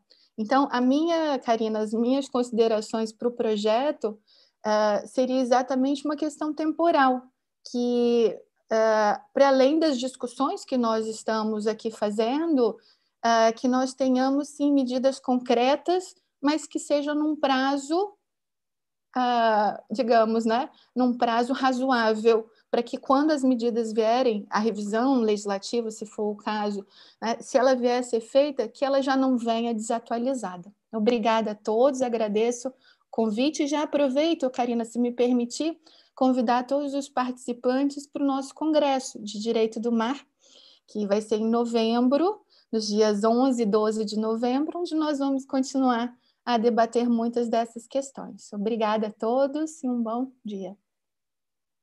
Muito obrigada, Fabiana. Muito bem lembrado e certamente está aqui anotado, né? O direito comparado e esses dois casos é, estão na lista. Muito obrigada. Passo a palavra ao doutor Nelson Cavalcante, que é juiz no Tribunal Marítimo é, Brasileiro. A palavra é sua, é, doutor Nelson. Muito obrigado, professora Karina. Eu agradeço o convite e quando o Tiago me fez esse convite, eu achei que ia ter que discutir, eu falei isso com o Tiago, sobre formigas e elefantes, porque eu não sabia por que cargas d'água eu vim parar nesse grupo seleto é, de discussão sobre é, esse derramamento do óleo, em função da minha posição como juiz do Tribunal Marítimo. É, a, mas a doutora Fabiana acabou de dar o, o rumo para que eu possa não me sair tão mal dentro de uma de um painel cercado assim de professores brilhantes que eu, que eu assisti agora há pouco, que é, dentro do que eu poderia falar como um advogado que foi maritimista durante 20 anos e depois estou há 11 como juiz dentro do Tribunal Marítimo, quer dizer, estou há 30 anos nessa seara aí do direito marítimo, estudando o direito marítimo, é que os mecanismos brasileiros realmente é, são muito fracos. Né? Nós estamos sempre a reboque do, do, dos acontecimentos. É, essa atitude dos senhores, essa, eu vi agora há pouco aqui no nosso chat uma pessoa chamada Virgínia elogiando essa atitude nossa de estar sentado aqui discutindo, porque é, são esses eventos que devem acontecer para que nós nos antecipemos, né? que esse caso do óleo no Nordeste, é, que por muitos aqui, pela doutora Ana Paula, por exemplo, foi chamado como crime, é, é, não há um criminoso apontado, então é um crime meio estranho. Pode ser que, como o doutor Marcelo falou, seja um naufrágio lá da Segunda Guerra, então o crime foi de quem? Foi ainda lá dos alemães, ou foi um navio americano? Ninguém sabe exatamente o que aconteceu, a gente tem uma noção, mais ou menos, do que, tem, que aconteceu. Mas o que a gente deveria ter uma facilidade, e os senhores já detectaram isso, é que aconteceu, ótimo, depois a gente vê quem é o criminoso, vamos agir. Essa ação demorou um bocado para ser tomada, porque é, batemos um pouco. A doutora Fabiana deu rumo. A Alemanha passou por isso e tomou as atitudes dela. Eu acho que é isso que o Brasil pode fazer. O que, que o Tribunal Marítimo tem com isso? Lá no Tribunal Marítimo, nós julgamos acidentes da navegação. Somos um tribunal administrativo. Quando a, envolve poluição proveniente de um navio, ou de um barco de pesca, ou de qualquer coisa, uma lancha de recreio, é, isso acaba sendo julgado lá por nós no aspecto administrativo e o resultado do nosso julgamento, em apontando responsabilidades, é enviado é, para o Ministério Público, quando a crime apurar, como é o caso aí no Nordeste, da pesca ilegal de lagosta usando compressor, que acontece muito no Rio Grande do Norte. Nós criamos uma, uma regulamentação para toda vez que nós julgarmos o marinheiro que está ali a bordo, é, provocando aquele crime, é, não basta aplicar ele uma, uma multa de 500 reais. A gente tem que mandar a multa dele de 500 reais, que é de nossa competência, mas também enviar esse acórdão nosso para é, entidades de meio ambiente, Ministério Público do Trabalho, para trazer mais entidades para, o, para a discussão, para que alguma coisa aconteça, para que não, a gente não fique toda vez repetindo essas ações e criar jurisprudências ah, é, ah, tem é, pesca de lagosta legal, pega aquele julgado que eu já fiz no ano passado e julga igualzinho, só troca o nome das pessoas. Não resolve o problema. Da poluição, a mesma coisa.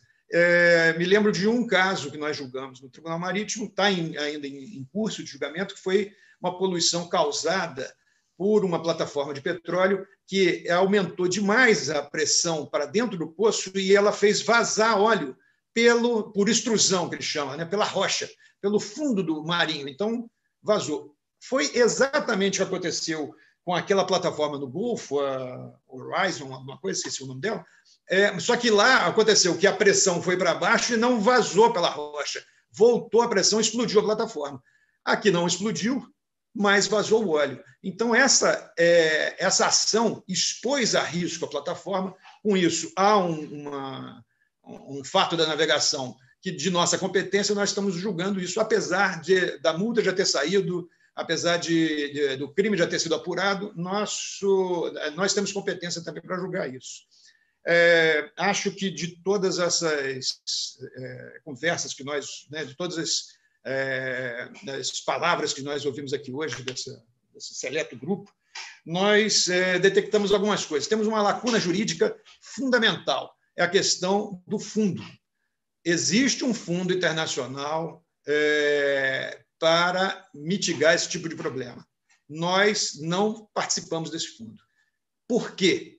Eu acho que desse grupo faltava alguém do Itamaraty para que respondesse isso para a gente. Né? Podíamos ter alguém de Brasília aí. Chama alguém para esse grupo para discutir isso. Por que nós não firmamos essas convenções, esses tratados internacionais? Tem um monte deles. Se acontecesse no Brasil o que aconteceu com Costa Concórdia, se ele tivesse virado ali no, no, no litoral de Angra dos Reis, nós estaríamos até hoje com 4 mil ações judiciais sem nenhum resultado, porque nós não firmamos uma convenção de Atenas que resolve esse tipo de problema. Se acontecesse o que aconteceu agora com Ever Given, lá no, no canal de Suez, ali no canal de Santos, nunca resolveríamos esse problema, porque nós não firmamos uma convenção que resolva a limitação de responsabilidade. Então, responsabilidade toda é igual a responsabilidade nenhuma. Quando o cara não tem um limite da responsabilidade dele, ele não paga nada. Ele fala, então, azar. E ninguém resolve nada. Um fundo dá um limite, ele segura esse limite. Alguém perguntou isso: quem é que vai pagar isso? Quem vai pagar isso? A seguradora. É para isso que serve o seguro. As seguradoras é que tem que pagar essas coisas. Então, se você tem um limite, a seguradora limita, paga aquele, dentro daquele limite. Senão, a seguradora não tem como fazer um seguro de coisa nenhuma. Né? Um seguro de nada é nada. Temos que ter limites para ter. Então, tudo isso tem que ser discutido. E temos uma lacuna severa que alguém. A doutora Fabiana lembrou agora, do nosso Código Comercial, que é de 1850, que fala de embarcações movidas a vela. Quando foi criado esse código, as embarcações nem motor tinham dentro. Né? Então, é nesse nível que está a nossa legislação. É tudo isso. Eu acho que essa é a contribuição que eu posso fazer é, aos senhores. O Tribunal Marítimo está à disposição para voltar ao tema, para sentar com os senhores dentro e fora de webinários desse tipo. Estamos sempre à disposição para trazer mais contribuições, se for possível, para que a gente chegue a um fim, que também não adianta nós ficarmos aqui conversando, conversando, conversando e não chegarmos a nada. A gente tem que, no mínimo, tirar daqui um, um documento, um parecer, alguma coisa, e esse documento tem que ser divulgado, porque quem faz leis no Brasil é o legislativo. E eles não sei se estão preocupados como nós estamos aqui preocupados com isso, porque eu acho que eles estão preocupados com outras coisas. Né? Agora, por exemplo, a gente viu, e, essa, questão, essa, essa questão de bater cabeça na hora da emergência, nós estamos vendo agora com a Covid. Estamos todos batendo cabeça, estamos todos brigando, cada um puxa para um lado, não tem ninguém remando na mesma direção. Então, a gente está tentando sobreviver nisso. Aconteceu com óleo, vai acontecer com a, doutora Ana Paula perguntou ah, se acontecer um tsunami, o que, que vai acontecer? A gente vai resolver quando acontecer tsunami. Deixa a primeira tsunami bater. A gente vai ver o que vai acontecer, porque não temos nada, não temos nada, não temos nenhum instrumento já criado. Acho que a doutora Fabiana deu o caminho. Vamos tentar limitar os alemães né, e criar caminhos e fazer com que é, a gente, quando acontecer, alguém fala assim: busca o manual do alemão. E pronto, a gente usa aquele manual. A gente não tem isso, não temos bula para esses remédios. A verdade é essa. Então, a minha contribuição seria só essa. Doutor Tiago, mais uma vez, obrigado por ter me convidado. Não falei nem de elefante nem de formiga, mas acho que eu contribuí com alguma coisa. Obrigado. Muito obrigada, doutor Nelson, com certeza. E, e, acho importante a gente trazer aqui né, a, a, evidência do Tribunal Marítimo, que é pouco conhecido, né, até dos estudantes de direito, é, como o Tribunal Administrativo competente para julgar várias questões, então contamos com a sua participação aqui efetiva na, na, na nossa pesquisa. E já passo, então, a palavra diretamente ao professor Tiago Zanella, que é o, o, presidente do IBDMAR, e ele vai iniciar aqui o segundo momento né, sobre as contribuições e lacunas do direito do mar, do direito internacional ambiental, entre outros pontos. Professor Tiago Zanella, a palavra é sua. Muito obrigado, Karina. Muito obrigado pelo convite de estar aqui. E, em primeiro lugar, quero dizer que eu estou gostando muito, aprendendo muito. E depois dessa visão né, maritimista da doutora Fabiana e do doutor Nelson, é, me cabe agora abrir aqui né, essa, essa, essa parte em relação né, às lacunas, contribuições e lacunas do direito do mar, do direito internacional é, ambiental. E em, em, em, relação a isso, até em relação ao, ao, ao, ao para preservar o tempo, é, sempre que se fala em, em, poluição né, por navios, a gente tem duas formas de atuação, para tentar ser bem didático aqui, né? É, e para tentar identificar as lacunas. Uma é a preventiva e a outra é a repreensiva. O ideal é sempre uma atuação preventiva, né? porque, é, como a gente até já, já, já, já, já falou aqui hoje, é, muitas vezes a reparação ela é, ela é impossível, né? Muitas vezes um, um dano ambiental demora muito ou é, muitas vezes ele é irreparável. Então, o direito ambiental internacional sempre tenta atuar nessa, nessa, nessa, nessa linha preventiva. E aqui, no, no caso específico do derramamento de do óleo, é, é, é, há uma lacuna é, inaceitável né, no direito internacional. É, o caso, provavelmente, a gente não sabe exatamente o que aconteceu, mas muito provavelmente foi em águas internacionais, no alto mar. Né? E ali, preventivamente, não há, não há muito o que se fazer. Né? O Brasil, né, não sendo é, a nacionalidade do navio é, infrator, a gente não sabe mais uma vez o que aconteceu, mas é, não há, por exemplo, um direito de visita né, ambiental é, como há para outras questões, né? Então essa, inclusive, é, é uma lacuna da Convenção de Direito das Nações Unidas sobre a Convenção das Nações Unidas sobre o Dia do Mar e que também eu, eu acho que é uma lacuna do, da BBNJ, né? Que não entrou em nenhum momento num aspecto é, nesse sentido, pelo menos até agora no draft. A gente tem talvez duas formas de, de, atuação ali, que seriam os acidentes marítimos, à luz do artigo 221, mas que é muito específico para tentar combater né, que, que, a poluição entre em águas é, jurisdicionais, o que não foi o caso, né, não foi um acidente, um, um abarroamento, entre, por exemplo, entre duas embarcações, então, nesse caso, não seria aplicado.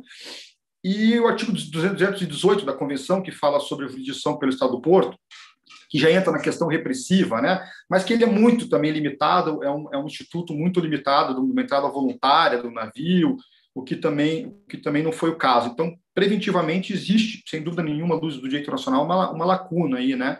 E os, o, o Estado costeiro ele fica, é, quando esses, esses atos acontecem em, em águas internacionais, de, de mãos atadas. Né?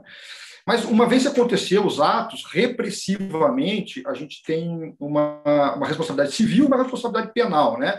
A civil é, não tem maiores, não tem maiores problemas, que o próprio artigo 229 é, da convenção fala que nada na, na, na, convenção afeta aí, né, o poder do, do, do, do, Estado de responsabilizar civilmente por perdas e danos quem causar uma poluição ao seu, ao seu meio marinho. Né? O problema é que, nesse caso, a gente não descobriu né, quem, quem, quem, quem que aconteceu exatamente, né, o inquérito e pelo menos a nota da Marinha do Brasil que foi que foi é, é, liberada é, aponta ali três navios suspeitos, mas a gente não sabe exatamente o que aconteceu, então não há que se falar em responsabilização civil nesse caso, né? Porque a gente não descobriu o que aconteceu. É, e aí, mesmo que a gente tivesse descoberto, né, eu dei uma pesquisada rápida nesses três navios, nenhum deles é de, de, de uma, por exemplo, de um, de um armador né, muito grande, é, e a verdade é que né, ninguém teria capacidade financeira, nenhum desses três armadores teria capacidade financeira para é, ressarcir né, o Brasil pelos danos é, socioeconômicos que ocorreram e ambientais. Ambientais, muitas vezes, como eu disse, irreparáveis, mas socioeconômicos ali. Né?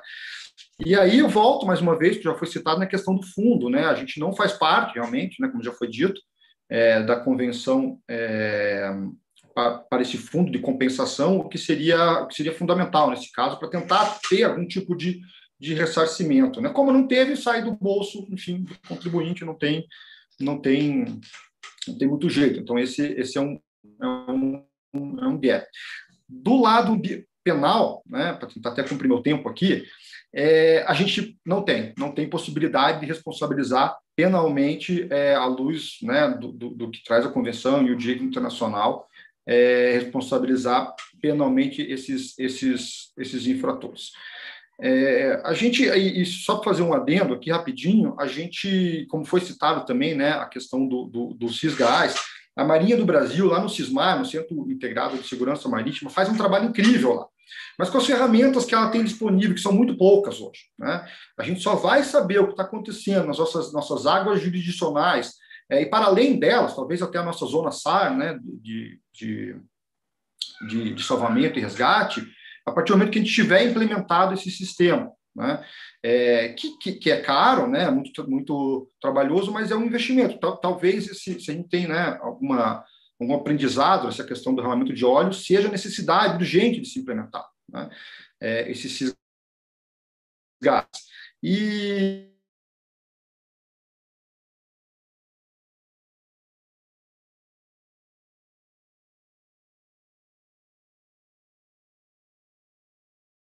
Então, sempre que a gente tem um grande acidente ambiental, a gente tem uma resposta ali é, internacional, interna dos estados, como esses pacotes ERICAS, né, que a, que a doutora Fabi comentou. É, e, eu, e eu não vejo, nesse caso, né, do, do, do derramamento de óleo, nada nesse sentido, né? nenhuma atuação internacional ou, ou, ou nacional para uma mudança legislativa, uma atualização né, nesses gaps que existem. Enfim, acho que no tempo é isso que eu gostaria de, de contribuir. Excelente, muito obrigada, Tiago. Já passo a palavra ao professor André, de Paiva Toledo, também diretor, um dos diretores do IBDMA e professor na Escola Superior do Helder Câmara. Obrigado, professora Karina. Obrigado pelo convite, cumprimento os meus colegas, os que falaram, os que vão falar. É um prazer enorme, uma satisfação estar aqui com vocês. Espero que esteja sendo ouvido bem. É, nos meus cinco minutos, eu queria chamar a atenção, né, uma continuidade da palestra do, do meu colega e amigo professor Tiago Zanella, é pensando numa, no aspecto da responsabilização internacional em razão desse evento de poluição, né, que o Brasil foi atingido diretamente, é, sabendo-se ou presumindo-se que né, o fato foi originado em espaço internacionalizado, né, para além das águas jurisdicionais brasileiras, em alto mar, é, de qualquer maneira, o Estado brasileiro, o Brasil, como sujeito de direito internacional, foi atingido. Né, a, o impacto ali é evidente e, consequentemente, isso traz um problema ambiental, mas traz também problemas socioeconômicos, e é especificamente na atividade de pesca, pensando é, na pesca como uma atividade socioeconômica importantíssima para os estados costeiros, inclusive o Brasil, nós teríamos aí a possibilidade é, de uma discussão sobre a responsabilização internacional em razão da violação do direito de pesca do estado costeiro do Brasil. Né? O artigo 56 da Convenção de Montego Bay garante direitos soberanos é, em relação à pesca do Estado costeiro em zona econômica exclusiva.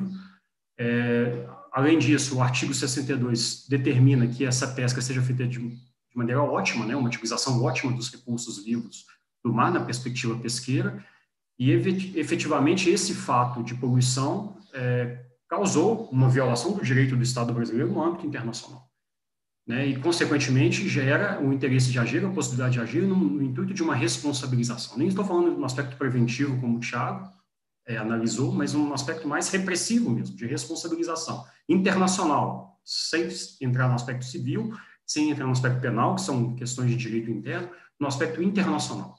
E aí, para tanto, né, uma vez identificada é, o dano significativo, o dano à atividade pesqueira, como também já foi falado por outros colegas anteriormente, é, havendo a ilicitude internacional, e aí nós temos a violação do Estado do direito do Estado costeiro, mas sem falar nisso, é, pensando na própria sistemática do alto mar e presumindo que as questões aconteceram em alto mar, nós teríamos aí o artigo 87, combinado com os artigos 91, 92, 94, que garantem o vínculo substancial, não, uma vinculação jurídica do Estado da bandeira com a embarcação. Então, internacionalmente, nós teríamos a possibilidade uma discussão de responsabilização do Estado da bandeira. Agora, efetivamente que esse Estado da bandeira tem que ser conhecido. Né? Esse, esse é o problema que todos têm identificado. É, já há três embarcações aí que podem ser que tenham sido responsáveis pelo, pelo fato, né? E aí nós teríamos que analisar a questão da, da bandeira, o estado da bandeira, a vinculação jurídica para poder discutir uma responsabilização entre estados, né? Uma responsabilização internacional, o Estado brasileiro versus o Estado da bandeira, numa tentativa seja por meios diplomáticos, seja eventualmente até por meios jurisdicionais, né, um tribunal arbitral, o mesmo é, o Tribunal Internacional de Direito do Mar, a Corte Internacional de Justiça, enfim, haveria a possibilidade, como a Convenção de Montego Bay permite, ali no artigo 287, os mecanismos de solução pacífica de controvérsias. Agora, a grande questão é justamente a imputabilidade, é o terceiro elemento da responsabilização internacional, que me parece extremamente complexa, né? A, depois de tanto tempo, ainda não se identificou de maneira precisa é, a, né, a vinculação jurídica das embarcações, primeiras embarcações, e qual a vinculação jurídica com o Estado da bandeira, isso, isso evidentemente impossibilita qualquer responsabilização internacional.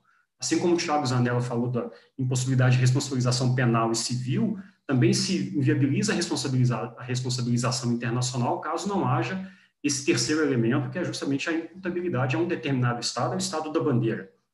É, isso, é, enfim, presumindo justamente que as questões aconteceram em alto mar. Pelo menos a informação que nós temos é que foi a uma distância tal, e aí pensando que foi próximo ali da costa é, do Nordeste, além das 200 milhas, seria realmente alto mar. E aí me chama a atenção, um, para finalizar, professor Karina, um comentário que o colega fez, o colega Marcelo Soares, sobre a possibilidade de ser um naufrágio, né, que não é excluída a possibilidade de um naufrágio, e aí eu imaginei justamente a, a perspectiva de inserir a autoridade internacional dos fundos marinhos nessa discussão.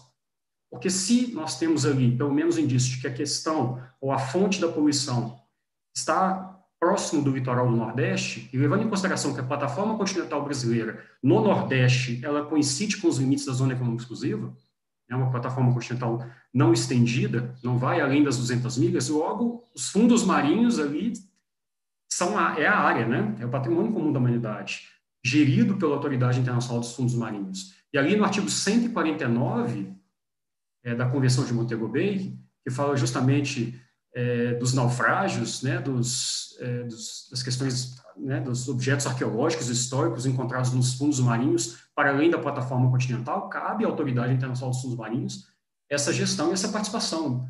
Então, então caminhando as investigações para que seja talvez identificado um naufrágio como fonte da poluição, me parece extremamente pertinente que a discussão do Brasil, no âmbito internacional, se dê também com a Autoridade Internacional dos Fundos Marinhos, para que isso seja, é, enfim, essa informação seja é, identificada com mais precisão e, eventualmente, o terceiro e último elemento da responsabilização possa ser satisfeito, né, suprido, e, consequentemente, a, a, uma possibilidade de responsabilização internacional se efetive, o que não acontece no presente momento.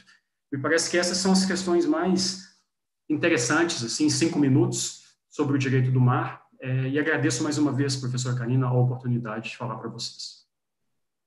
Excelente, André. Muito obrigada pelos pontos levantados, muito complementares à fala do Tiago. E já passo diretamente a palavra ao professor Leonardo de Camargo Subtil, professor da Universidade de Caxias do Sul e também diretor do IBD, um dos diretores do IBDMAR.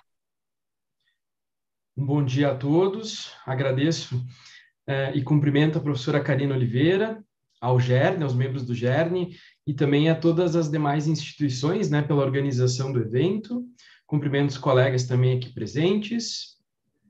E eu gostaria então de fazer algumas reflexões hoje sobre um ponto que eu considero essencial nessa questão eh, do derramamento de óleo e que diz respeito é, primordialmente as consequências é, jurídicas internacionais, então, e especificamente falar um pouco sobre a atuação de cortes e tribunais internacionais que poderiam ser provocadas nesse sentido. Né? É, como nós sabemos, é, existem regras, né, é, normas internacionais, tratados e convenções internacionais que visam é, prevenir e reprimir a poluição por hidrocarbonetos. Né? Então, dentre as principais eh, normas internacionais, muitas delas já foram citadas, né, já foram mencionadas aqui. Eu gostaria apenas de trazer, então, a Convenção das Nações Unidas sobre o Direito do Mar, especialmente uma referência genérica ao artigo 194, e mais especificamente outros regimes internacionais, né, jurídicos, como a Convenção Internacional sobre Responsabilidade Civil por danos causados por poluição por óleo, é de 69, e também a Convenção Internacional sobre Preparo, Resposta e Cooperação em caso de poluição por óleo de 1990. Né? Há outras diversas convenções internacionais desse regime é, mais específico, né, não tão genérico como da, da Convenção da ONU sobre o Direito do Mar. Então, no caso brasileiro, eu considero uh, essencial fazer referência, alguns colegas já fizeram também, a nota que foi divulgada pelo Centro de Comunicação Social da Marinha, agora em 7 de maio uh, desse ano, que apontou os três principais suspeitos, né, os três principais navios tanques suspeitos, né, e, e que também têm diferentes nacionalidades.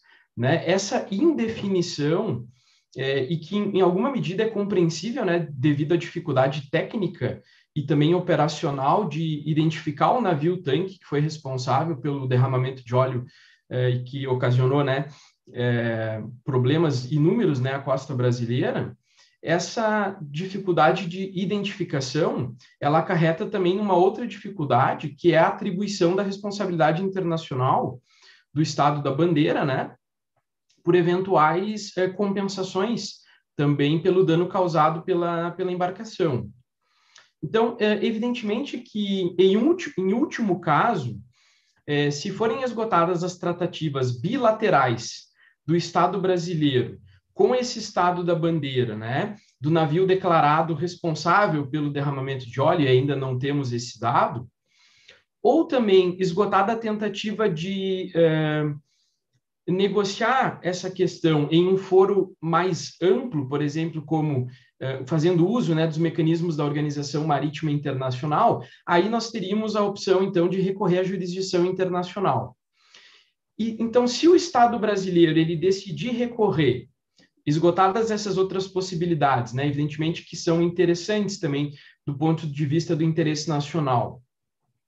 Então, se o, se o Estado brasileiro decidir recorrer a cortes ou tribunais internacionais é, para verificar, né, para ver o estado da bandeira do navio res, responsabilizado internacionalmente, eu gostaria aqui de mencionar duas possíveis opções que eu vejo nesse sentido. Então, a primeira opção, é, ela trataria de uma violação mais geral das normas de direito internacional do mar e do direito internacional do meio ambiente, que não pode ser esquecido nessa discussão também.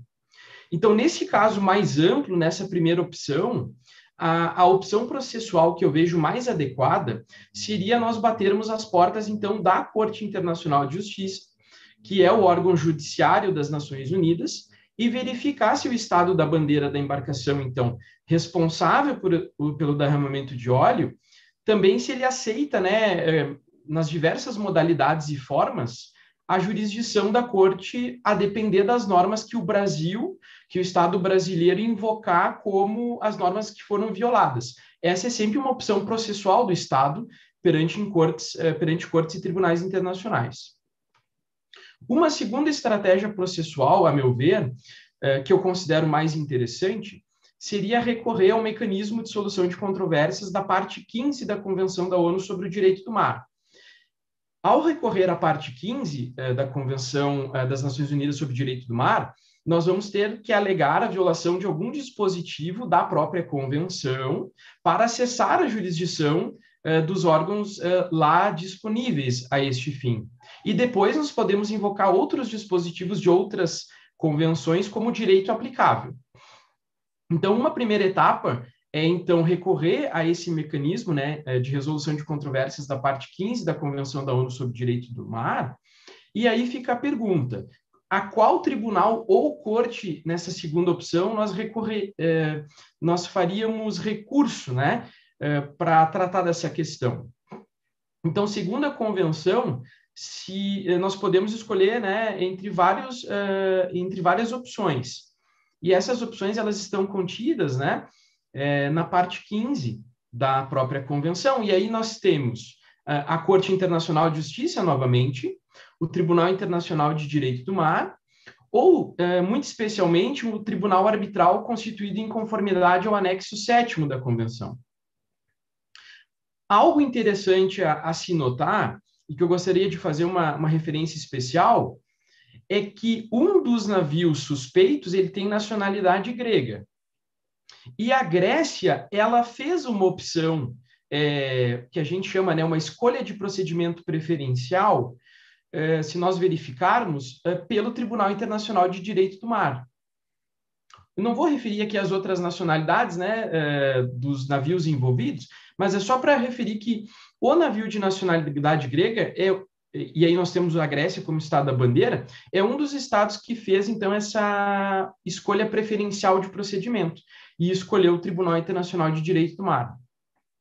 Então, a partir dessas reflexões que eu fiz, é, como uma conclusão, é, sempre gosto muito da, da, das, dos modelos de evento que a professora Karina promove, que sempre são muito sugestivos e propositivos, eu gostaria de fazer duas sugestões.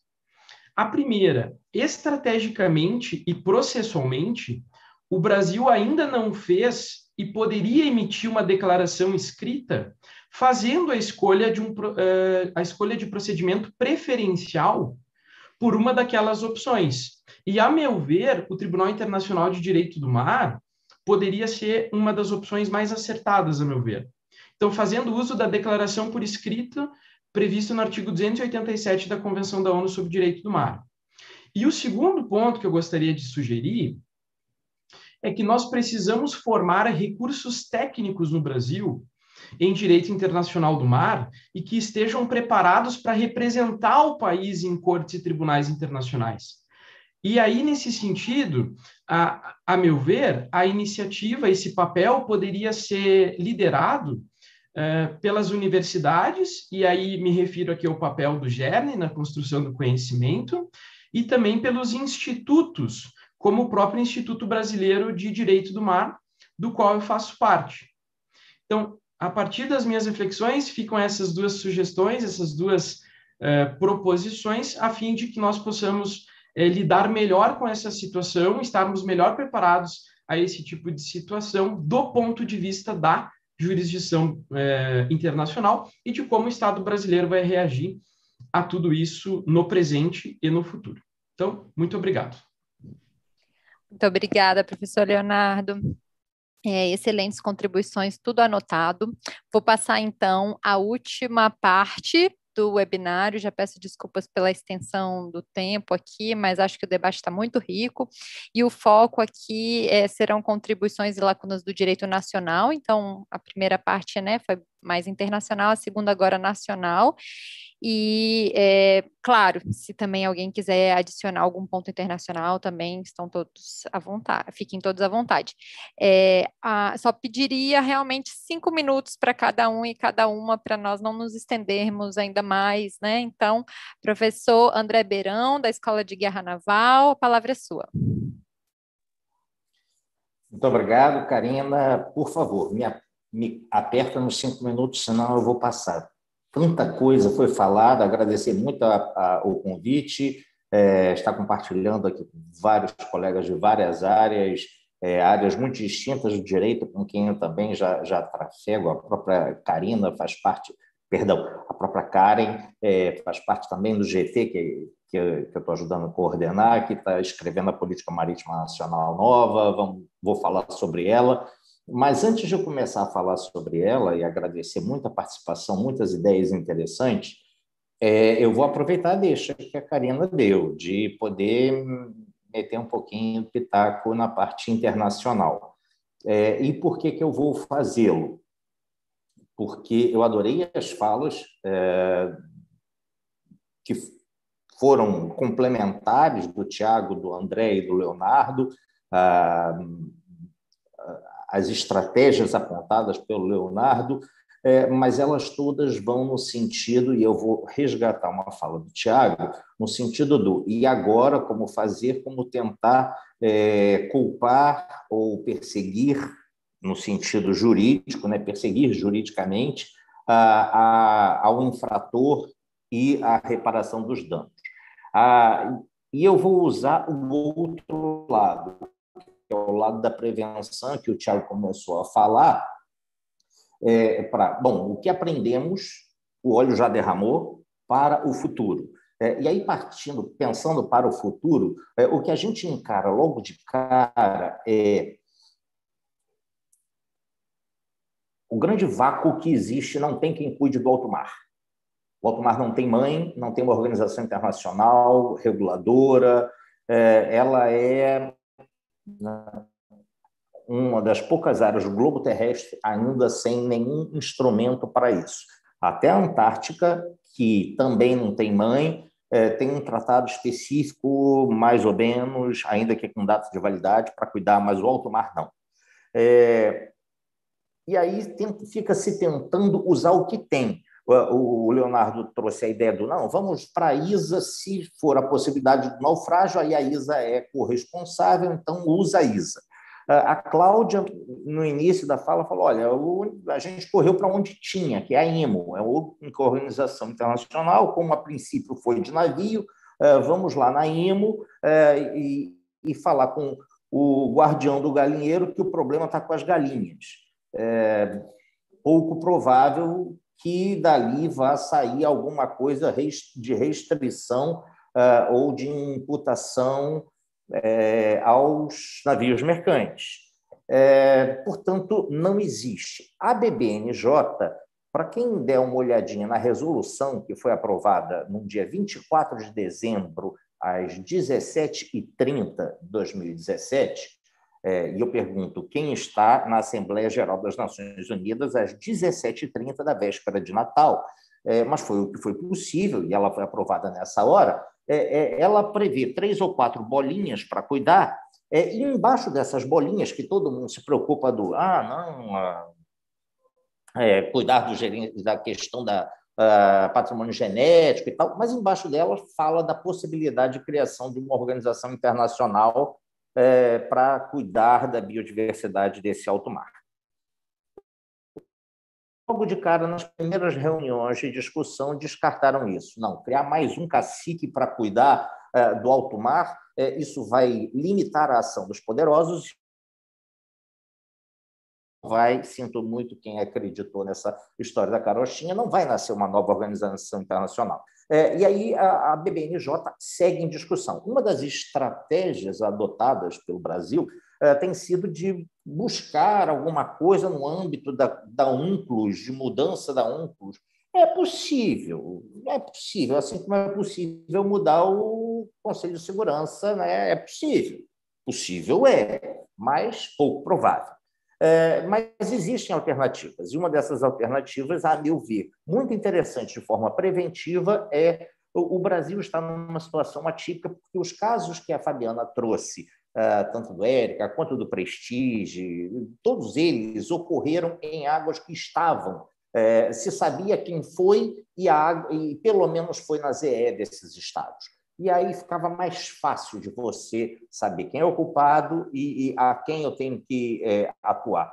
É, o, o, Brasil não sabe quem foi e provavelmente foi fora da nossa jurisdição.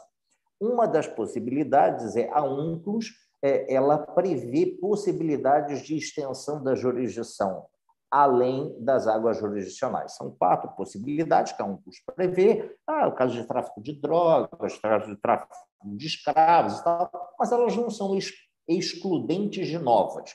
Nada impede que uma nova convenção crie uma quinta possibilidade de extensão da jurisdição em caso de crime ambiental. E essa nova convenção está na pista.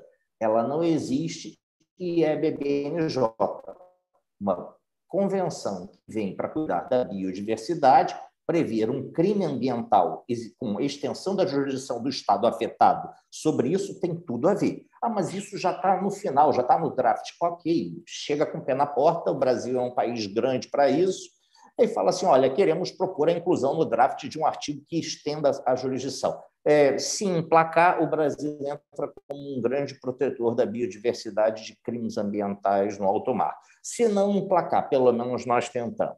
Foram os outros que negaram. Então, André, essa seria a minha um sugestão preventiva. Obrigado, Karina.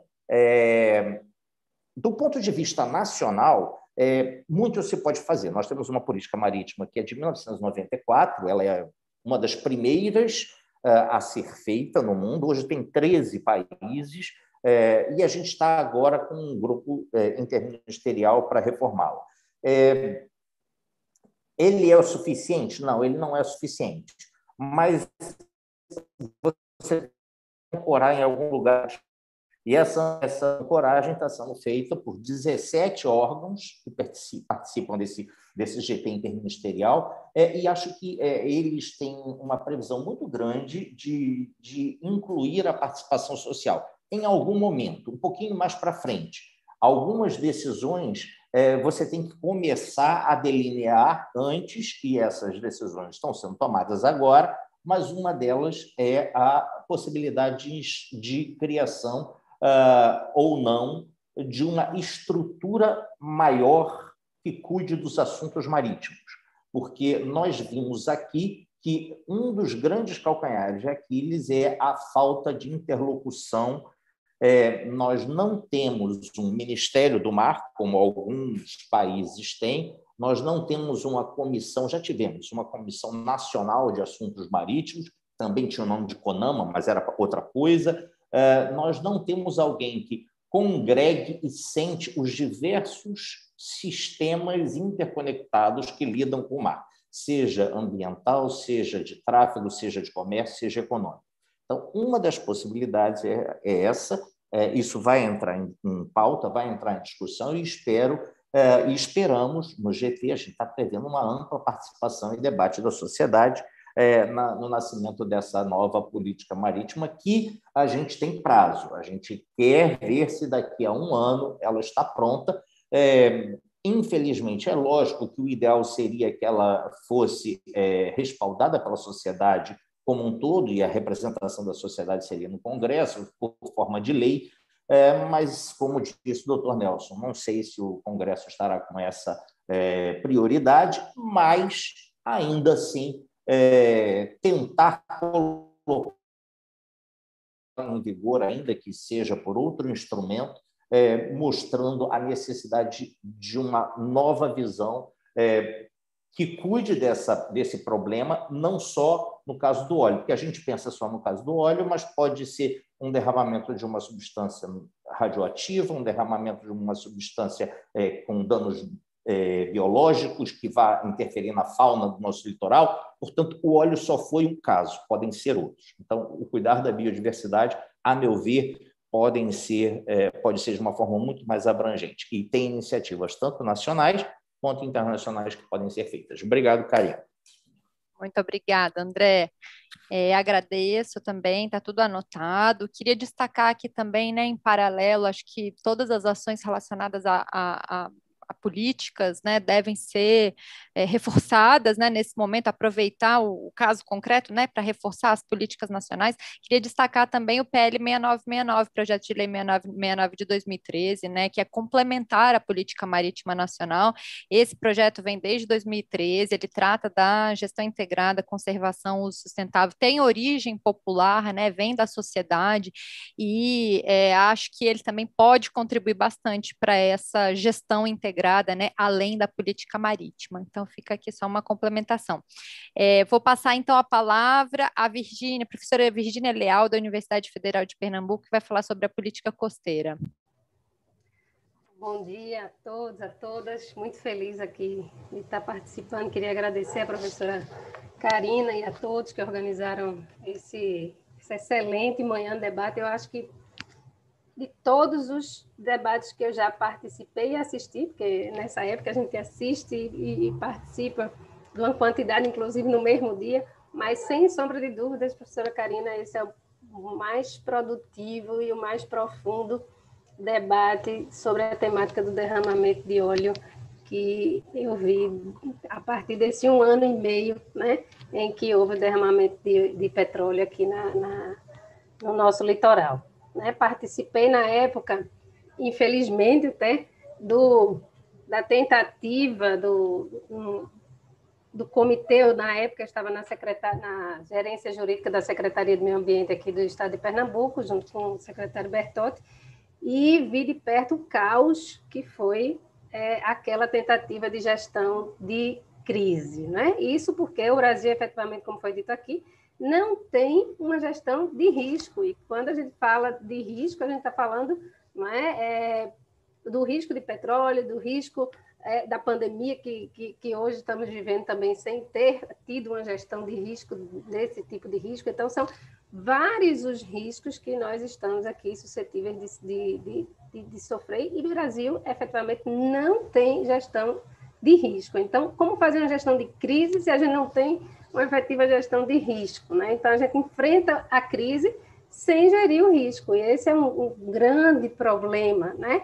E o Brasil, em relação ao petróleo, é um país que tem uma atividade fortíssima de petróleo, tanto em relação à produção e exploração de petróleo, como ao transporte. Né? Então, é, é uma atividade que era para ter uma gestão de risco, sem falar o plano nacional a gente só foi ter por conta do, do evento do México, do Golfo do México, e mesmo assim ele não funcionou. Então, gastou-se mundos e fundos, gastou-se toda uma estrutura, toda, mentes pensantes ali para desenhar um plano que não funcionou, né?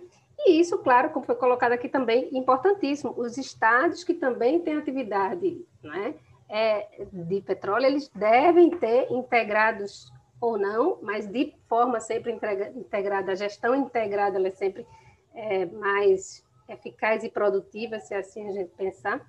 Então, deve ter também o seu plano né, de contingência. Então, isso é gestão de risco, né, para que a gente possa fazer uma boa gestão de crise, porque senão a gente está enxugando gelo sempre, enxugando gelo sempre. Né? É, então, a, a, o que foi debatido aqui sobre, sobre a elaboração, a necessidade dessa, dessa elaboração do plano de contingência regional ou estadual é, é importantíssimo e, e é para ontem, né? Porque essa atividade a gente já desenvolve há muito tempo, então te, temos realmente que colocar prazos e que as coisas saiam do papel, porque a gente vem discutindo há muito tempo e não acontece. Então, um ano e meio depois do, do evento do petróleo, o que é que nós tivemos efetivamente no plano, digamos, das normas? Praticamente nada, né? Agora, no, no, no âmbito prático federal, mais uma iniciativa de risco, que a liberação de exploração de petróleo perde de unidade de conservação. Então, vejam que os, o que acontece é exatamente na contramão do que deve acontecer. Né? Então, a gente teve liberação de exploração de petróleo, a ideia da liberação de petróleo, perto de Fernando Noronha, perto de Atol das Rocas, quer dizer, estamos indo na contramão, né? A gente tem que, tem, e por isso esse que eu acho muito importante aqui, desculpa até fugir um pouco da, da análise mais jurídica, mas eu acho esse espaço, professora Karina, quando, quando ressaltando a importância, é importante que, da mesma forma que existe uma articulação de rede dos estados, existe uma articulação de rede das universidades. Eu acho que, que, que a, a área da pesquisa, as universidades, elas precisam também andar de forma conjunta unindo forças e construindo políticas, porque se a gente, como foi dito aqui também, se a gente depender dos políticos que aí estão, infelizmente, não, é? não vamos ter bons projetos e vamos estar sempre também, outra vez mais, enxugando gelo, isso não está bom, então vamos propor, vamos fazer redes, não é? É, internacionalmente as redes, inclusive, funcionam muito bem, aqui no Brasil a gente também tem essas possibilidades dentro de editais, acho que a gente está na década dos oceanos, isso também permite alguns editais internacionais de, de, de que, que, que possam ser utilizados. Então, Karina, como, uma, como já chamando aí, se você puder, vamos botar isso para frente. Eu acho que a gente tem que, da mesma forma que existe a rede dos, do, dos governadores aqui na região Nordeste e diversas outras regiões, é preciso fazer também uma rede de pesquisadores para, por exemplo, trabalhar esse tema com mais profundidade. Eu acho que o que foi dito aqui nessa manhã, todas essas ideias, esse brainstorm que a gente fez aqui, é, daqui já saiu diversas ideias e questões que não foram focadas durante esse ano e meio do que aconteceu, né? Aqui em Pernambuco, em relação às ações, até dentro da, também, falando de política costeira, mas dentro das, das áreas que foram abertas de financiamento da FACEP, né, aqui da, da, da agência é, estadual, junto com, também com a Universidade Federal, Universidade Rural, ah, talvez eu apontaria como a pesquisa que tem, tem, tem produzido e talvez seja um, um, um, realmente um excelente instrumento para a ação preventiva, que é Professora. Virginia, só, só para avisar, um minuto. Tá? Um minuto, né? Tá que é a pesquisa liderada é, por, pelo professor Marci Araújo, que é vice-reitor aqui da Universidade de Oceanografia, que a maioria já conhecer, é, é uma estratégia para redução da vulnerabilidade e dos efeitos dos eventos futuros e, e derramamento de óleo no litoral do Nordeste. Né? Então, realmente, um, uma pesquisa bastante ampla e profunda em relação às correntes marítimas e, e, a utilização também das tecnologias, acho que a gente tem que utilizar mais as tecnologias é, disponíveis, tanto nacional como é, também no âmbito internacional, para realmente agir nessa ação preventiva, né? É, aqui outra, só rapidamente para fechar, é como a nossa atividade de petróleo é muito forte, aqui foi falar também em relação ao licenciamento. Eu acho que o licenciamento de atividades de petróleo poderia ser diferenciado, inclusive gerando um fundo, uma compensação ambiental que não fosse dentro do sistema nacional para unidades de conservação, mas para atividade de petróleo, por exemplo, né? para, para possíveis danos. Então, que se criaria um fundo, né? isso aqui, uma, uma, enfim, levantando aqui algumas possibilidades, mas a atividade de petróleo, ela é impactante, ela causa risco do começo ao fim. Inclusive, a gente tem um problema muito grande hoje para enfrentar, que é o descomissionamento das plataformas de petróleo. Estão aí sem saber direito o que é que vai acontecer com elas. E isso não está claro para ninguém. A política, o que é que o governo vai definir em relação ao descomissionamento dessas plataformas, e que podem gerar uma série de efeitos, inclusive a nossa biodiversidade, como foi falado aqui. Então, é, é muito importante essa questão de colocar também, né, utilizar as normas de, de, de, de, as nossas normas protetivas internacionais e nacionais da biodiversidade para incluir também ações de defesa e prevenção em relação ao risco de petróleo. Bom, bem rápido aí um brainstorm, mas muito obrigada por essa oportunidade de participar aqui nesse dia. Obrigada. Muito obrigada, é, professora Virgínia, com certeza. É, vamos é, fortalecer as redes, né? E agradeço a sua disponibilidade, participação, e já passo a palavra diretamente à Larissa Coutinho, que é pesquisadora no GERN, na UNB, e ela vai dar algumas contribuições aqui sobre, sobre o direito ambiental. Obrigada, professora. É, primeiro, boa tarde, boa tarde a todos e a todas. Queria agradecer o, a oportunidade de estar aqui nesse debate. Não só aprendi muito, como também vários aspectos foram abordados. E aí, para tentar não ser tão repetitiva, eu vou focar um pouco na responsabilidade civil. Então, já passando para o pressuposto de que eu teria identificado ou será identificado o poluidor que deu causa a esse derramamento de óleo na, no nosso litoral. E aí, para tentar também ficar um pouco mais simples, falar um pouco do dano. E aí a gente tem o dano ambiental, a gente tem um conceito, na verdade a gente tem uma ausência de conceito na própria legislação. A gente tem uma legislação que fala em poluição, a gente tem uma legislação que vai falar dos poluidores, mas aí esse conceito justamente de poluição, ele limita a amplitude que poderia ser considerado dano ambiental.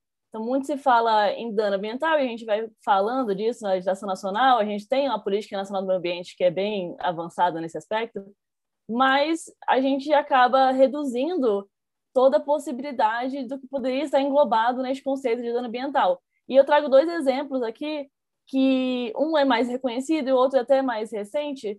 O primeiro seria em relação ao dano moral ambiental. Então, a gente tem o reconhecimento do Superior Tribunal de Justiça, o STJ já fala em dano moral ambiental, mas para as ações é, ligadas a danos marinhos é muito difícil a gente encontrar pedidos do Ministério Público em ações civis públicas ou em ações individuais que vão trazer o tema do dano moral ambiental. E quando a gente vem para esse caso que de derramamento de óleo no Nordeste, a gente tem, na verdade, um, uma característica bem específica. A gente tem uma região que tem um, um, um centro turístico muito grande, que atraem muitos turistas, e o dano moral fica bastante evidente quando a gente fala desse caso, porque as praias foram interditadas, toda a repercussão que se deu acaba influenciando nesse tipo de dano que poderia chegar a ser pleiteado caso a gente consiga é, identificar um poluidor e consiga dar início a uma ação civil pública nesse sentido. E um outro aspecto, ele é mais recente, e a gente já não tem uma jurisprudência ampla nesse sentido, e nunca houve, na verdade, nenhum questionamento relacionado a danos marinhos, aqui no Brasil, pelo menos. Mas a gente tem casos em, em outros países que é a relação de, do, daquele que polui com as consequências para o aquecimento global. Então, a gente tem os, o oceano como um grande fator de impacto no aquecimento global, ele tem uma função primordial, os cientistas já ah, falam há muitos anos sobre isso, mas acho que agora na década oceânica ficou bem claro. E a gente poderia ter dentro das ações civis públicas uma compensação também pelos impactos decorrentes ou que influenciariam o, a questão climática realmente. A gente tem uma ação no Brasil que começa agora a questionar, mas ela está ligada a desmatamento. Então, a, a, parte oceânica ou ligada aos danos ambientais marinhos ainda não foi tratada, mas eu acho que é uma oportunidade que a gente tem, principalmente quando a gente olha também as legislações que estão sendo trabalhadas dentro do legislativo. Então, a gente tem o PL 6969 de 2013, que tem, tenta trazer conceitos ou tenta trazer definições, e a gente poderia ter, dentro dessa janela de oportunidade, talvez trabalhar um conceito de dano ambiental que seja mais amplo, ou já deixar de antemão claro para aquele que vai depois aplicar o direito que ele não deveria se resumir à poluição. Ele deveria, é, claro, deixar bem explícito que ele engloba outros fatores e que esses fatores deveriam ser levados em conta quando eu vou falar qual é o dano ambiental que aquele poluidor tem que arcar numa questão de reparação. E, enfim, eu tentei resumir bastante para ficar no, no, nos cinco minutos, mas a ideia realmente é trazer novas abordagens, outra vez, trazer outras perspectivas, só que falando em dano ambiental e sem ter realmente um, uma indicação de quem seria esse poluidor, tudo isso fica bastante limitado. Então, da parte de, de reparação civil, eu preciso saber quem é que deu causa àquilo. Então, não é possível, por exemplo, entrar com uma ação contra três é, possíveis poluidores e ali é, tentar, dentro do, do judiciário, discutir quem vai realmente arcar. Por mais que a gente tenha a, a questão da responsabilidade de ser solidária, eu preciso ter uma indicação clara de nexo causal, que é bem jurídico, mas eu preciso ter realmente apontar quem seria esse poluidor. Então, realmente é uma esfera que ainda está limitada pela própria questão factual do caso, onde eu não sei ainda quem foi que deu causa. A gente tem algumas possibilidades, umas mais claras que outras, outras que deixaram de ser é, apontadas, como o, o, exemplo de naufrágio, mas, assim, enfim, caso haja, quando a gente consiga chegar, e eu espero que sim, porque foi um, um dano bem significativo, a gente também precisa trabalhar outros aspectos dentro da responsabilidade. A gente precisa é, fazer com que aquele poluidor entenda que o dano dele é bem mais amplo do que o dano simples, o que a gente está mais acostumado a falar. Então, de forma bem breve, são essas minhas contribuições. agradeço novamente Excelente, Larissa, muito obrigada. E a Larissa aqui sempre é uma das, das, das pessoas que está à frente da, dos webinários do GERN, da comissão organizadora de tudo que o GERN faz. Muito obrigada, Larissa. Passo a palavra à professora Mara Lúcia Custódio, professora na Escola Superior de é, Dom Helder Câmara, que vai falar sobre o direito de paisagem. É, boa tarde a todos. É, muito obrigada pelo convite, professora Karina, professora André. É, eu vou, na verdade, complementar um pouco né, do que vem sendo falado aí, mas trazer algumas perspectivas novas que a gente não tem discutido em relação a isso, que é a questão da paisagem. Né? Nós não temos aí uma legislação que efetivamente ainda se preocupa com isso, especialmente é, na questão marítima, né? Eu não sou da área de direito do mar, eu sou da área de paisagem, então eu fui pesquisar um pouco, né, sobre os danos e sobre tudo, os textos científicos que tem sobre o tema, né? Só lembrando de alguns dados que foram trazidos, né? O vazamento foi em média de 5 mil toneladas, 130 municípios, 724 localidades em 12 estados diferentes, né, atingindo manguezais, corais, áreas de pesca e de pesca tradicional. Né? Dessa pesca tradicional, nós temos aí é, 300 mil trabalhadores com carteira que receberam alguma, algum tipo de ajuda governamental, temos outros aí que fazem esse trabalho é, de forma tradicional que foram ignorados, né? lembrando que o governo demorou 40 dias para dar um auxílio vinculado a isso, e a limpeza das praias começa com as organizações é, sociais civis aí e a sociedade. Né? E quando a gente pensa nisso, a gente fica pensando, poxa, como é que se insere a sociedade nessa perspectiva? Ela foi pensada? Né? Ou foi, traz, leva, foi levado a ela qual que é a impressão que esse acidente trágico, incidente, crime, né, se realizou? Como isso impactou naquela sociedade, não apenas da perspectiva econômica, e aí nós temos que pensar na ligação que ela tem com o local que ela vive, com a atividade que ela realiza ali, né? E é pens... foi, foi pensado isso? Então, essa é a primeira coisa, porque quando nós falamos de paisagem, né, o elemento meio ambiente é um deles Né? Mas quando eu fui pesquisar se existe alguém trabalhando a questão de paisagem marítima e todos os temas, né, dissertações sobre isso, eu encontrei apenas um trabalho no Brasil, na geografia, né, que vai trazer o Boston falando sobre paisagem marinha. E o conceito que ele traz é um conceito extremamente natural, né, ignorando os preceitos de paisagem, que é o meio ambiente, né, é, o indivíduo, o ser humano, ao observar aquele meio ambiente e a percepção dele né, que tem a ver com o local que ele vive, com a atividade que ele exerce, tudo que aquilo é, passa para ele enquanto sentimento, enquanto percepção.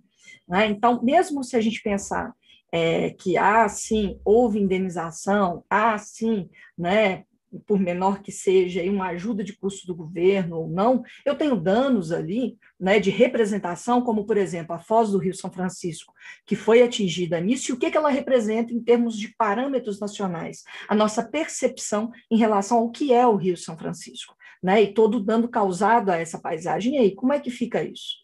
né? Mais do que discutir, é, eu vi aí o informe de maio agora sobre os três navios, né, que estão sendo considerados como causadores do dano, é pensar como isso impactou nessa paisagem, né? E vai impactar também em termos de financeiros, de valor, com relação ao turismo e a representatividade que essa área toda atingida teve aí para aquela sociedade vigente. Né? Então, pouco se ouve da sociedade o que significa para ela. Né? Eu trouxe aqui é, um artigo ah, sobre é, os pescadores artesanais e consumidores do meio ambiente, né, que foi escrito aí por três professores, e nesse artigo, né, foram ouvidos alguns pescadores e eles vão dizer: olha, amo ser pescador e a gente sofre com os peixes sofrendo com tudo isso.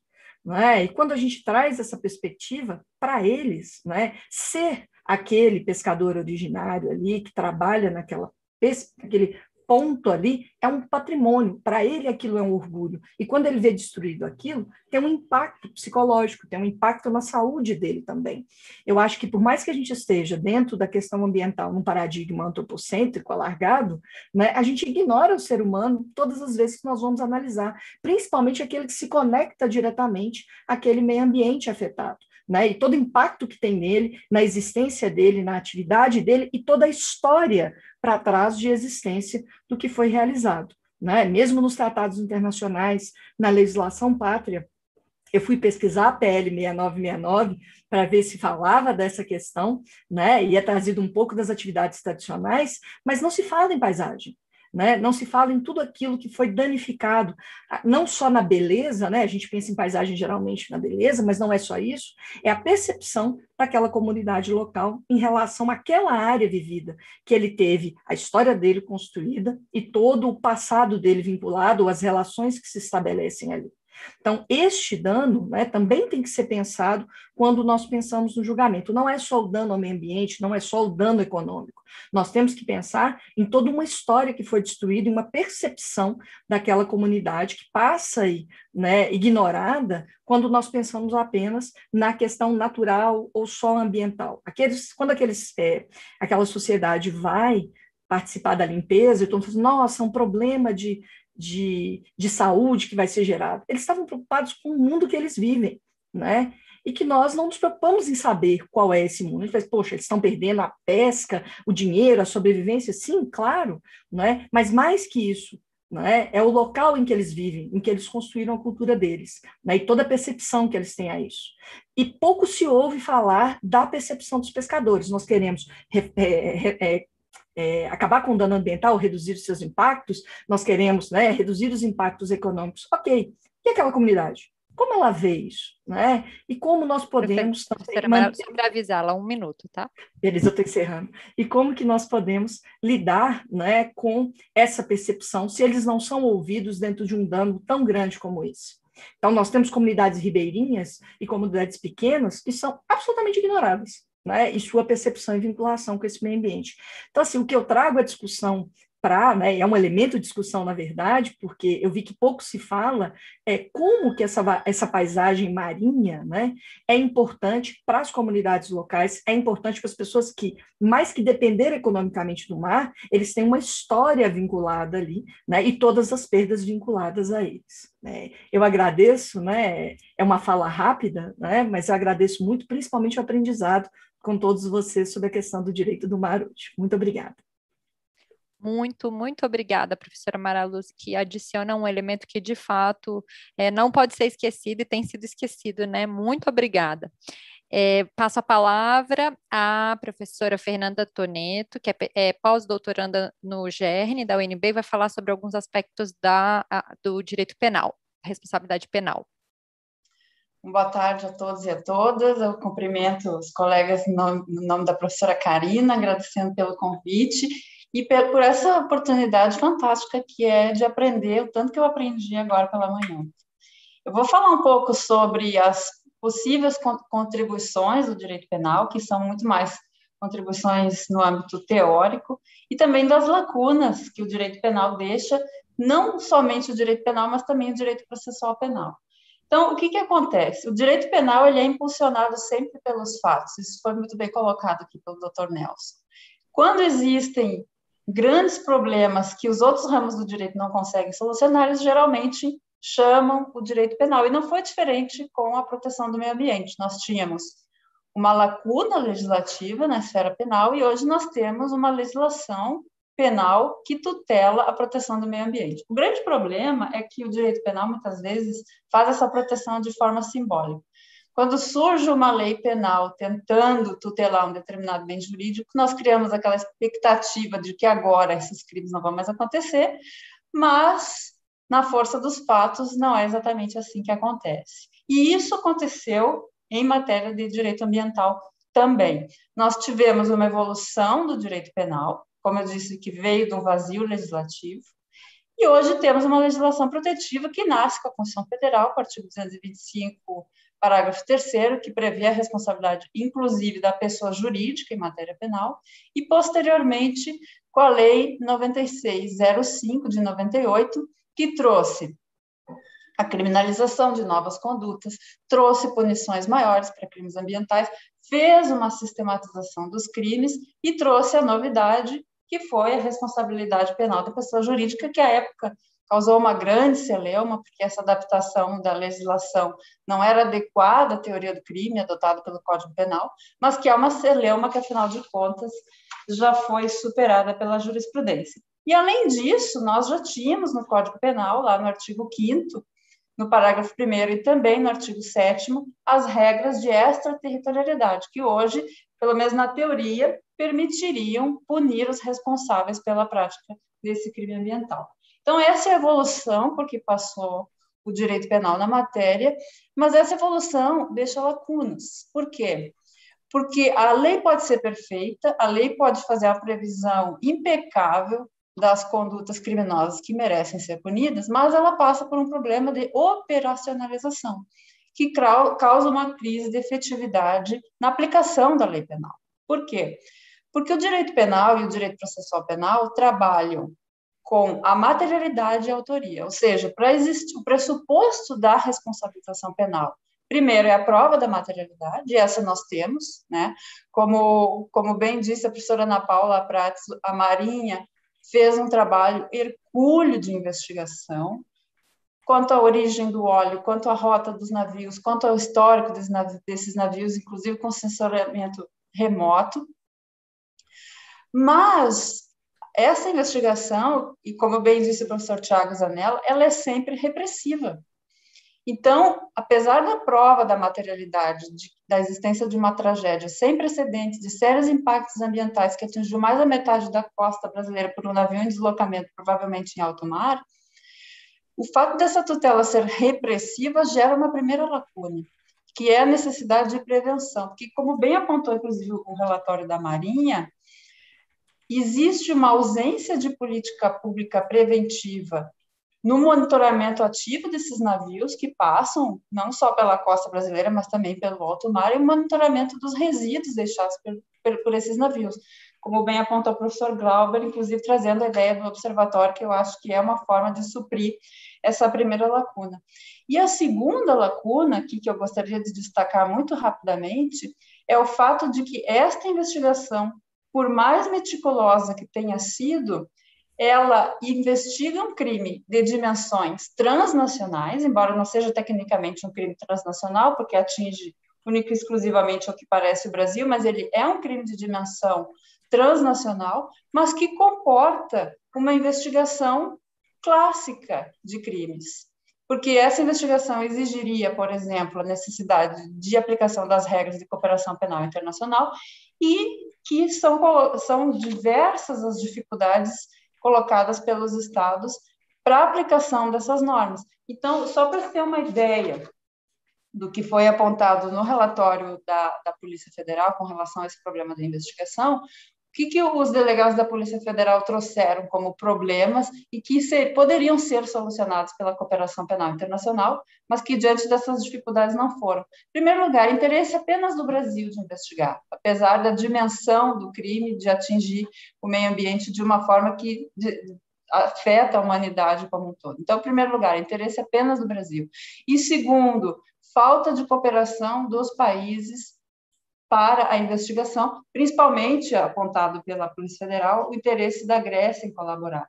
Então, por exemplo, ali no, no relatório da Polícia Federal consta que o navio Bubalino, Bubalino e, e, o seu comando, que é um dos principais suspeitos de ter causado essa. Fernanda, só para avisá-la, um minuto, tá? Pois não, já estou encerrando. Ele, o seu comandante teria feito declarações falsas de rota, demonstrou uh, um comportamento esquivo, e a época em que esse navio foi efetivamente interceptado, foi na Malásia, a polícia malásia abordou o, comandante, que não permitiu investigação e ouvido dos tripulantes, mas apenas uma investigação da, da área externa do navio, em que inclusive teria sido apontado que não houve um acidente, mas uh, apontando, portanto, que esse derramamento pode ter sido causado de forma dolosa. Então, esse é o quadro que nós temos hoje do direito penal, quer dizer, uma lei penal que permite a responsabilização dos autores de um crime dessa natureza, mas uma operacionalização por parte do direito processual penal, especialmente em razão da dificuldade de aplicação das regras de cooperação penal internacional, que não permite se chegar aos verdadeiros autores do crime e, quiçá, a sua responsabilização efetiva. Então, é, são essas as contribuições que eu gostaria de trazer, professora Karina, em relação à evolução que aconteceu no direito penal e, por outro lado, os entraves e as lacunas que nós enfrentamos para essa responsabilização. Obrigada. Excelente, muitíssimo obrigada, Fernanda. Passo a palavra à última debatedora, que vai ser a Fernanda Salgueiro, do Mackenzie, pesquisadora do Mackenzie, e também integrante de vários projetos de cooperação é, é, sob a coordenação da professora Solange Teles. Fernanda, a palavra é sua.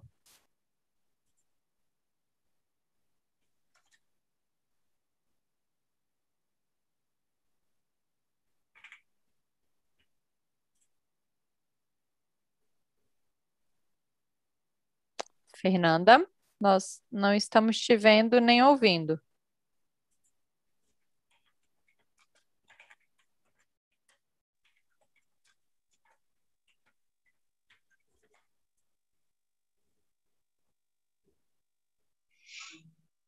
Fernanda? Bom, não sei se a Fernanda teve algum problema aqui. Fernanda, se você conseguir se conectar ou falar, é só me avisar tá? É, que aí, se você não conseguir, então eu vou encaminhar já para os últimos comentários, né? É, o, a, nós teríamos também a participação da professora da professora Ana Cláudia Farranha, que é professora aqui da Faculdade de Direito da Universidade de Brasília, trabalha muito com o tema da participação, acesso à informação, que é um dos elementos do projeto também, da, da, da perspectiva jurídica, de refletir sobre é, o aprimoramento desses procedimentos né, de acesso à informação, acesso à justiça, participação, mas ela não pôde é, participar hoje, infelizmente, e mas certamente contribuirá, assim como diversas outras pessoas que certamente serão convidadas e chamadas para que a gente possa reunir as contribuições jurídicas de uma forma concisa e objetiva, conectadas às questões é, do, do caso. É, eu vi que a Fernanda tentou falar, Fernanda, mas nós, Fernanda Salgueira, mas nós não estamos te ouvindo ainda.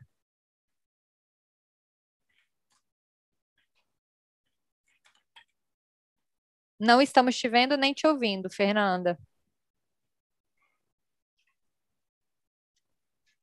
Karina, vendo ela, eu estou, viu? Ela está aqui.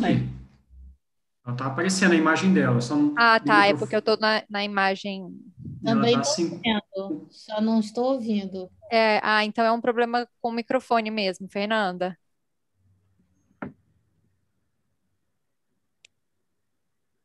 Talvez se tiver um fone de ouvido fácil.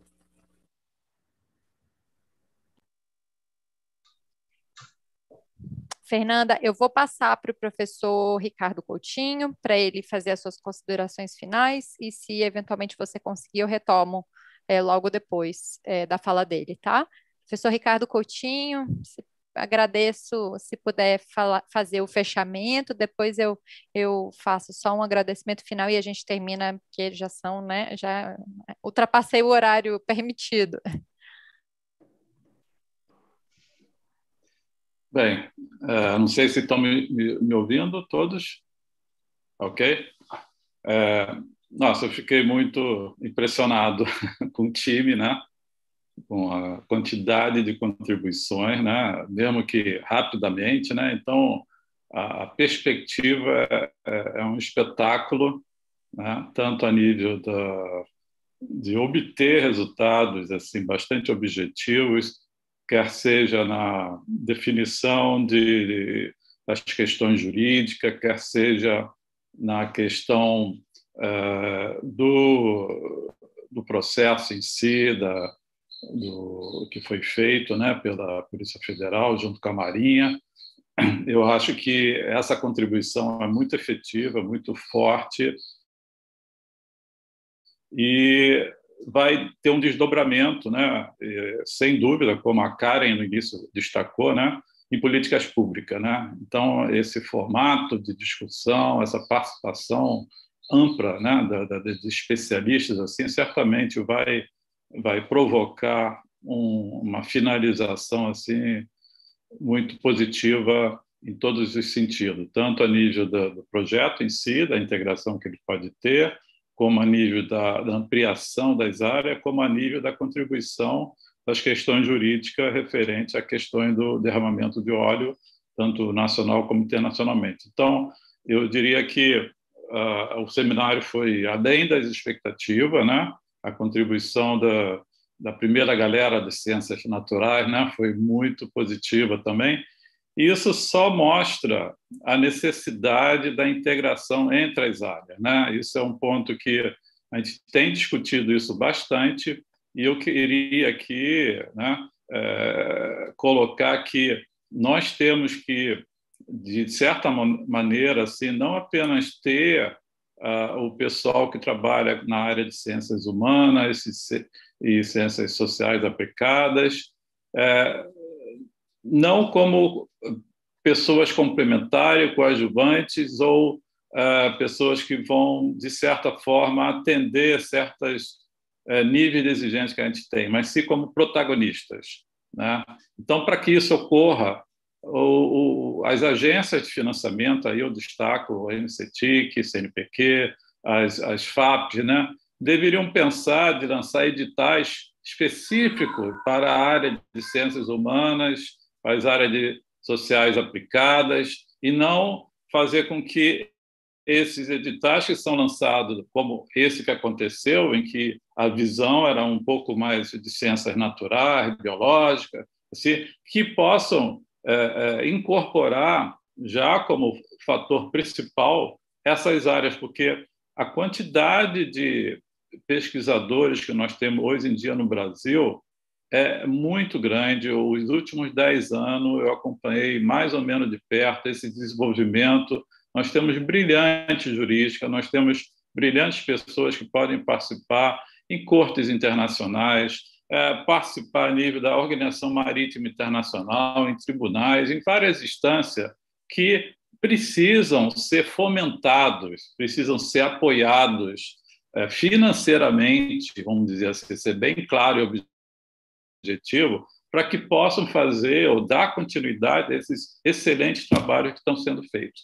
Então, eu urjo aqui de, de, de solicitar, de apoiar, de pedir né, às pessoas que estão participando desse seminário assim, de pensarem concretamente de lançamento de programas, de pesquisa, de bolsa, de, de, de editais dentro das áreas das ciências humanas e dentro das áreas das sociais aplicadas, porque há uma demanda imensa para essas áreas que elas muitas vezes precisam margear todos os aspectos do desenvolvimento e elas deveriam já assumir um papel de protagonismo em várias das ações que são necessárias. Então, está claro nos últimos dez anos toda a qualidade do, dos pesquisadores, a qualidade, a inúmera produção científica que existe. Né? A Karina chegou a mostrar algumas coisas muito embrionárias, mas se for procurar, é impressionante a quantidade de livros, de publicações né? nacionais e internacionais. Então, nós temos que valorizar muito essas áreas e temos que ter indutores né? O, o IMAR, por exemplo, vai ser criado, não vislumbrou, não foi colocado dentro das das diretrizes, da prioridade, essas áreas humanas deveria ter sido colocado, tanto as áreas humanas como sociais aplicadas, porque nós estamos cada vez mais vendo essa necessidade. Então, eu parabenizo todos os meus colegas da, da, das ciências exatas, das ciências biológicas, mas principalmente os meus antigos e atuais e futuros colegas das ciências humanas e sociais aplicadas por esse excelente webinário e principalmente a Karina por conseguir organizar de forma tão brilhante esse seminário, tá? Então, muito obrigado a todos pela participação. Excelente, muito obrigada, Ricardo. Eu vou só verificar se a Fernanda conseguiu, Fernanda Salgueiro. Hum, não estamos te ouvindo, Fernanda mas não faltarão oportunidades, Fernanda. Esse é o primeiro de uma série de webinários. Você vai ser a primeira a ser convidada para o próximo. É, e você que sempre traz várias contribuições específicas sobre o tema, então, Fernanda Salgueiro, no próximo vai ser a primeira, porque teve algum problema técnico agora com o microfone.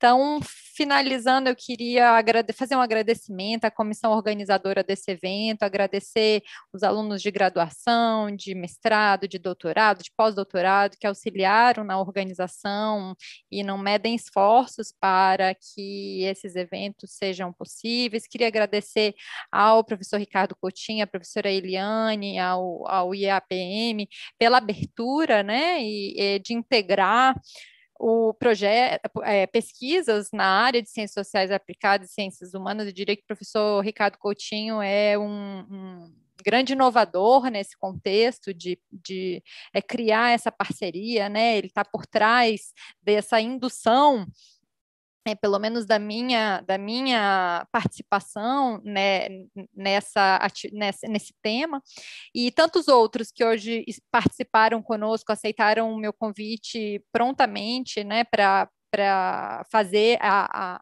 essa conexão com o direito, né, a todos os, os, pesquisadores, professores que falaram na primeira parte do evento, é, estão, são todos né, tão inovadores quanto o professor Ricardo Coutinho e estão todos sempre abertos, de braços abertos, né, para acolher as ciências sociais aplicadas e ciências humanas, mas como foi dito pelo professor Ricardo Coutinho, é, de fato essas áreas querem mais protagonismo, né, são pouquíssimo beneficiadas, diante desses editais é muito difícil conseguir, é, cons conseguir um financiamento específico para essas áreas, né, porque as outras áreas do conhecimento acabam é, sendo privilegiadas mesmo que esses editais se, sejam interdisciplinares, né? Resta muito pouco para nós, né, para ciências sociais aplicadas e ciências humanas, precisamos de editais específicos para essas áreas e também maior protagonismo em institutos que estão sendo criados, como foi dito pelo professor Ricardo Coutinho, né? A gente não vê menção a essas áreas na criação do IMAR e de outros institutos, então aqui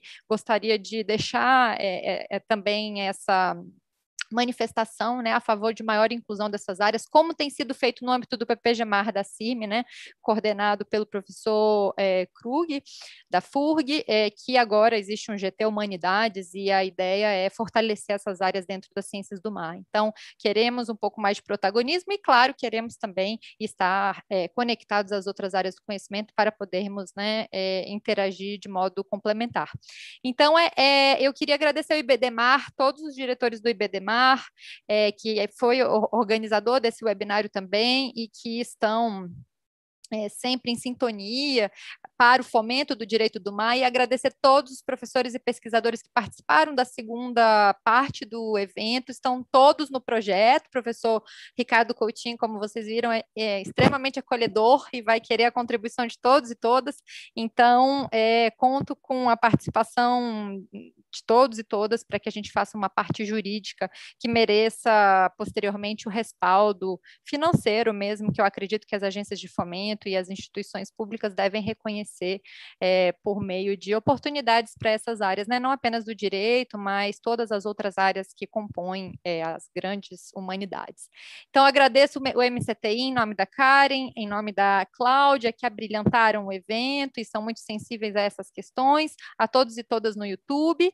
O próximo webinário é, do Gérnio ocorrerá na semana que vem, dia 4, e terá como tema o acesso à água, então, não, não é, apenas né, sob, o, sob a perspectiva do meio ambiente marinho, mas também o acesso à água como direito humano de modo geral. Agradeço a todos e a todas e até é, semana que vem, eu espero. Peço desculpas pelo estender da, da hora novamente, né?